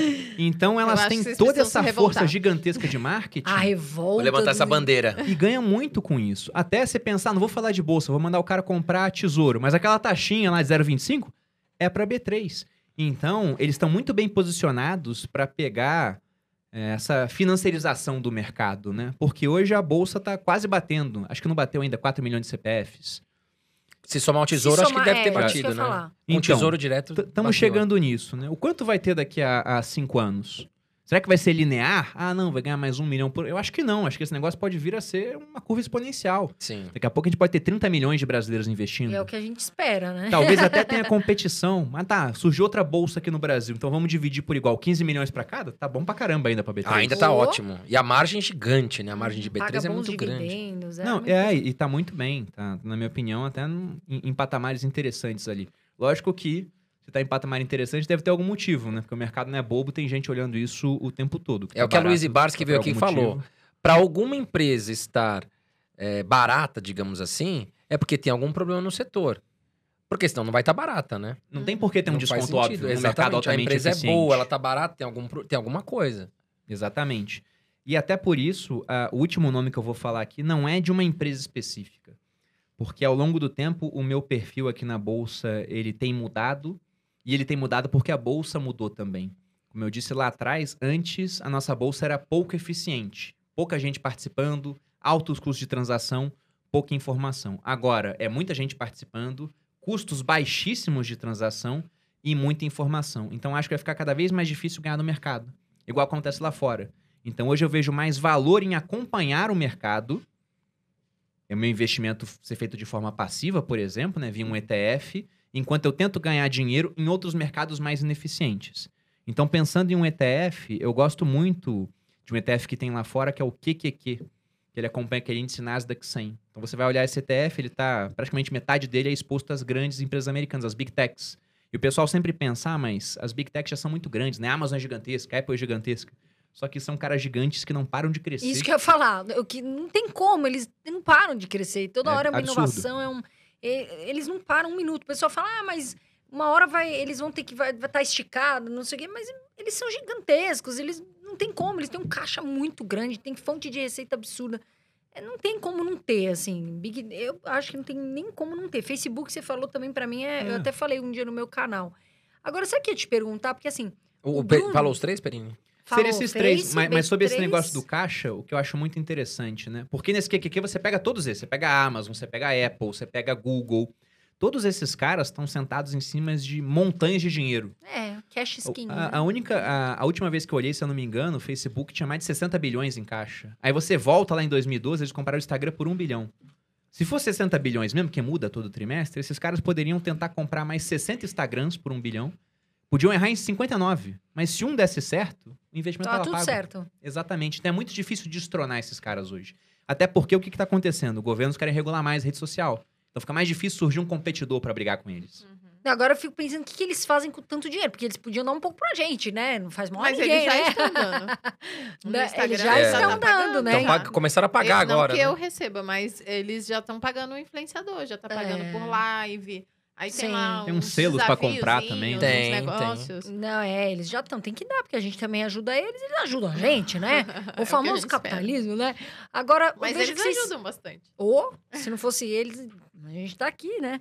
Agora, se é, é, o que, que eu vejo, né? A gente- Você, você, Bruno, tem uma. A Malu não vejo falar tanto de política, mas eu vejo que o Bruno fala bastante. Você tem muitos haters, assim? Como é que você lida, vocês, no geral? Porque tem muita gente que tem hater pra caramba, né? E aí, quando fala de política, parece uma torcida organizada, né? Você, como é que você lida? Você tem muito hater para as pessoas que batem nas suas ideias ali? Então, a gente lá no, no meu Instagram, eu discuto muito mais ideias do que nomes no final.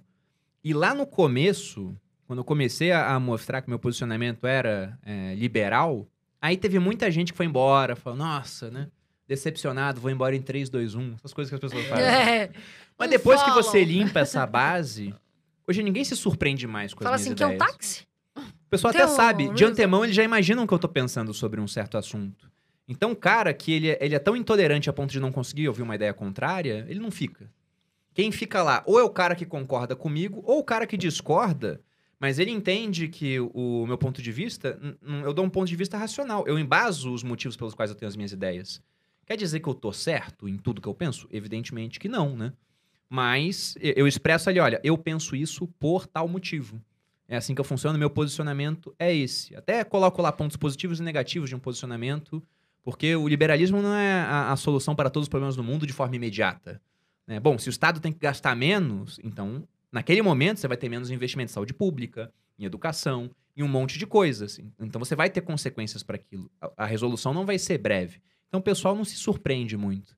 É igual sair num dia de verão e surpreender com o calor no Rio de Janeiro. Né? Ninguém fica surpreso com isso. Então, quando você fica bem transparente quanto ao posicionamento, não, não acontece muito, não. Eu É. não falo de política, mas por motivos de que, como diz o Bruno, eu vendo pro, pro outro lado também. Eu tenho vários produtos. Mas, de fato, tem algumas coisas, algumas ideias que eu deixo bem claro.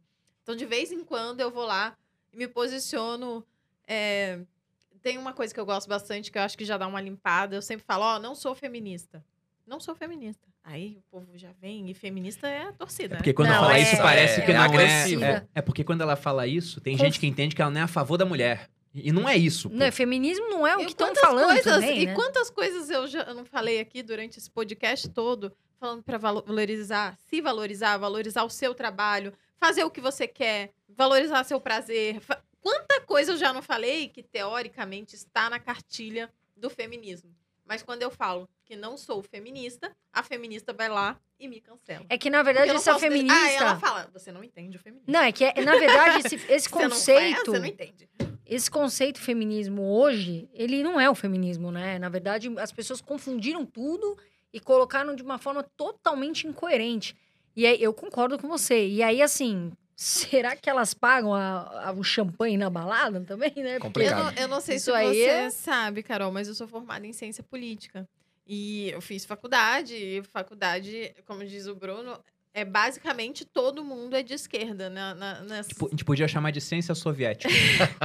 é todo mundo de esquerda. Então, eu, eu sempre fui, para eles, né, direitona. E na minha casa, como eu, eu, não, eu sempre fui tida como esquerda, porque meu pai é muito de direita. Então, você vê, depende de da onde você tá olhando.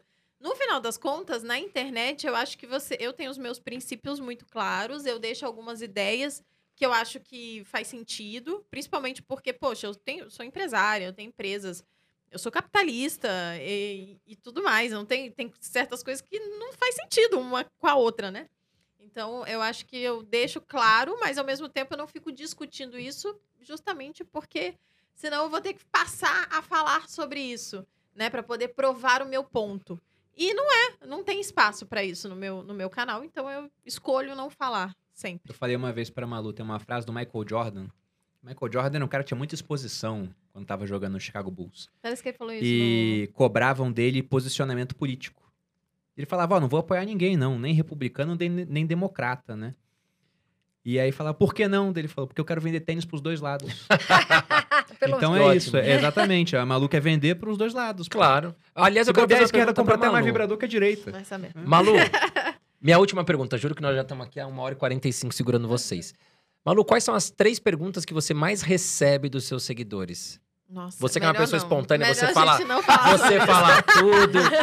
Eu guardei pro final essa, porque eu sabia. A Malu fala tudo. Ela não a tem. primeira, eu acho que a gente mais recebe é por que boludinhos? A gente tem um. A gente recebe muito essa, amor. Recebemos. É, até o recebemos. Bruno recebe. É, a gente tem um apelido, a gente se chama de boludinho, né? E, e é um apelido ridículo. Tipo, amor, a gente Sim. chama de boludinho, boludinha. Não E tem significado. Tem, até tem. Tem uma história por uma história. trás. A gente começou a se chamar assim porque a gente foi pra, pra Argentina e lá eles xingam as pessoas. Boludo é idiota. É né? idiota. Ah, sim. e aí eu ouvi isso, achei muito engraçado. Falei- aí o cara me explicou que era tipo idiota. Eu falei, gente, que coisa engraçada, né? Tipo, boludo pra mim é tipo gordo, né? E aí eu achei isso muito engraçado e comecei a brincar com o Bruno, não, boludo e tal. E aí foi ficando, aí daqui a pouco virou, ficou diminutivo. E assim foi. E agora a gente, de- quase, sei lá, oito anos se passaram e a gente segue. É, quando a Malu tava boludinho. começando no Instagram, uma vez ela me chamou, assim, e aí filmou aquilo. Meio que por acaso. Só que o pessoal achou tão engraçado. Falei, Que ah, ficou. E, Marcou. inclusive, uma das vezes que eu vi que ela tava começando a, a ter uma projeção, assim, ser conhecida pelas pessoas, é que eu tava indo pro quartel de bicicleta no Rio de Janeiro. é engraçado. Tava distraído pensando na vida, assim, de repente, lá no Rio de Janeiro, na Vila Militar, Um tem uma retão, avenida que o assim. pessoal fica andando de bicicleta, correndo, né? Eu tava lá, indo pro quartel nessa avenida. E uma pessoa passou por mim assim e deu um grito, né? Boludinho!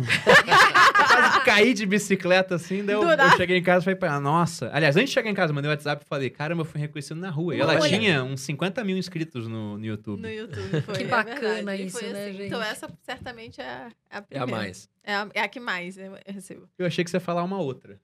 Fala aí. Pode sabonete? falar, aqui, aqui Ah, não tem problema. sabonete. Então, eu sempre falo do sabonete, certamente é, é a que mais recebo, não é boludinho.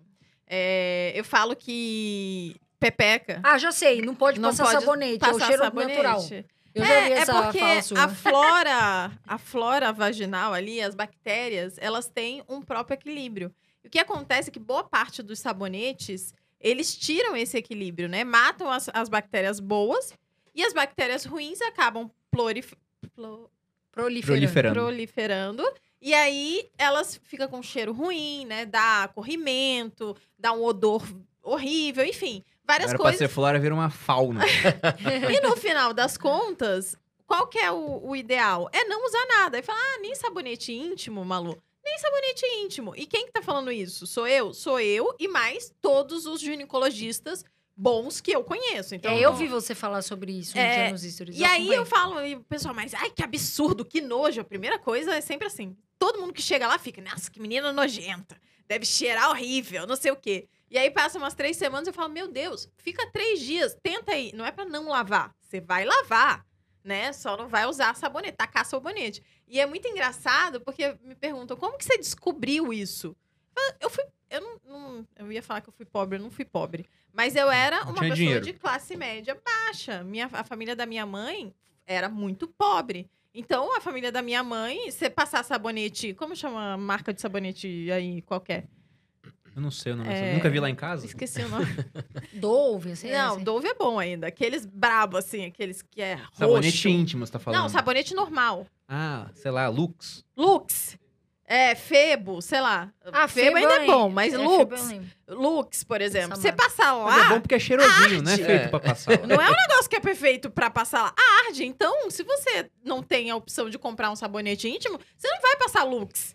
Entendeu? Você vai passar nada. Você passa água, você passa os seus dedos lá, né? Tira a, a hidratação, o negócio que tem lá, a secreção natural e pronto. Então foi assim que eu descobri. Eu nunca usei sabonete lá. Nunca foi uma coisa. E na época que eu usei sabonete íntimo, porque a propaganda fez muito, né?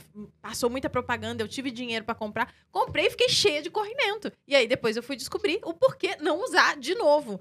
E aí, essa é a pergunta que mais recebo lá, certamente. Porque o povo, que é muito doido, né? A gente, fica a gente tem que falar para as pessoas voltarem às origens o tempo inteiro. Isso em alimentação, principalmente. E em hábitos também. Hábitos simples. Uma delas é, tipo, as pessoas às vezes tomam três banhos por dia e tá com o sabonete inteiro, depois fica todo ressecado, aí passa hidratante. Aí o hidratante não dá certo. Aí é um monte de coisa para poder é, lidar com uma estratégia que não era necessária. Era só não passar tanto sabonete. Porque aí Uhum. você não tira a proteção natural da sua pele. Né? E, eu- e- mas quem é você, E não gasta Malu? dinheiro. Quem né? é você, Tanto Malu, pra fazer isso? Você estudou isso? Não, gente. Tá na prática. Tenta aí. Se não der certo, você volta com o seu sabonete, com o seu hidratante, com a sua sabonete íntimo, enfia tudo, gastar bastante dinheiro. Insuportável, né? Bem ariana. Mas é, e o povo pergunta, como se fosse algo assim que, de fato, irreversível. Né? Pá, não, não usou sabonete durante três dias na pepeca, já era. Uhum. Morreu. E não é. Agora, homens. Homens não, tá? Homens, o aparelho reprodutor masculino é externo, é diferente do da mulher. Então, precisa lavar. Inclusive, a falta de higiene é a maior causa de amputação de pênis. Eu descobri isso Eita! depois que começaram a Olha me o perigo. perguntar. Vai dar uma boa thumb. Então, lavem seus equipamentos, por favor. E a terceira? A terceira, não, não sei, amor. Vai. Perguntam muito, pelo menos eu recebo muito, eu sei que ela recebe porque ela responde semana sim, semana não. Mas é em relação a dinheiro do casal. Ah, é Ah, verdade. sim. Ela tem um posicionamento sempre muito forte nesse sentido. Olha, porque tem muita gente que às vezes é, é um só que trabalha, a outra fica dependendo dessa pessoa e se sente desvalorizado por isso. Então ela sempre fala como é que a gente fez lá atrás, que o dinheiro era dos dois, que não tinha um papel menor na relação, assim. Eu não falava, ah, você vai ter menos do que eu.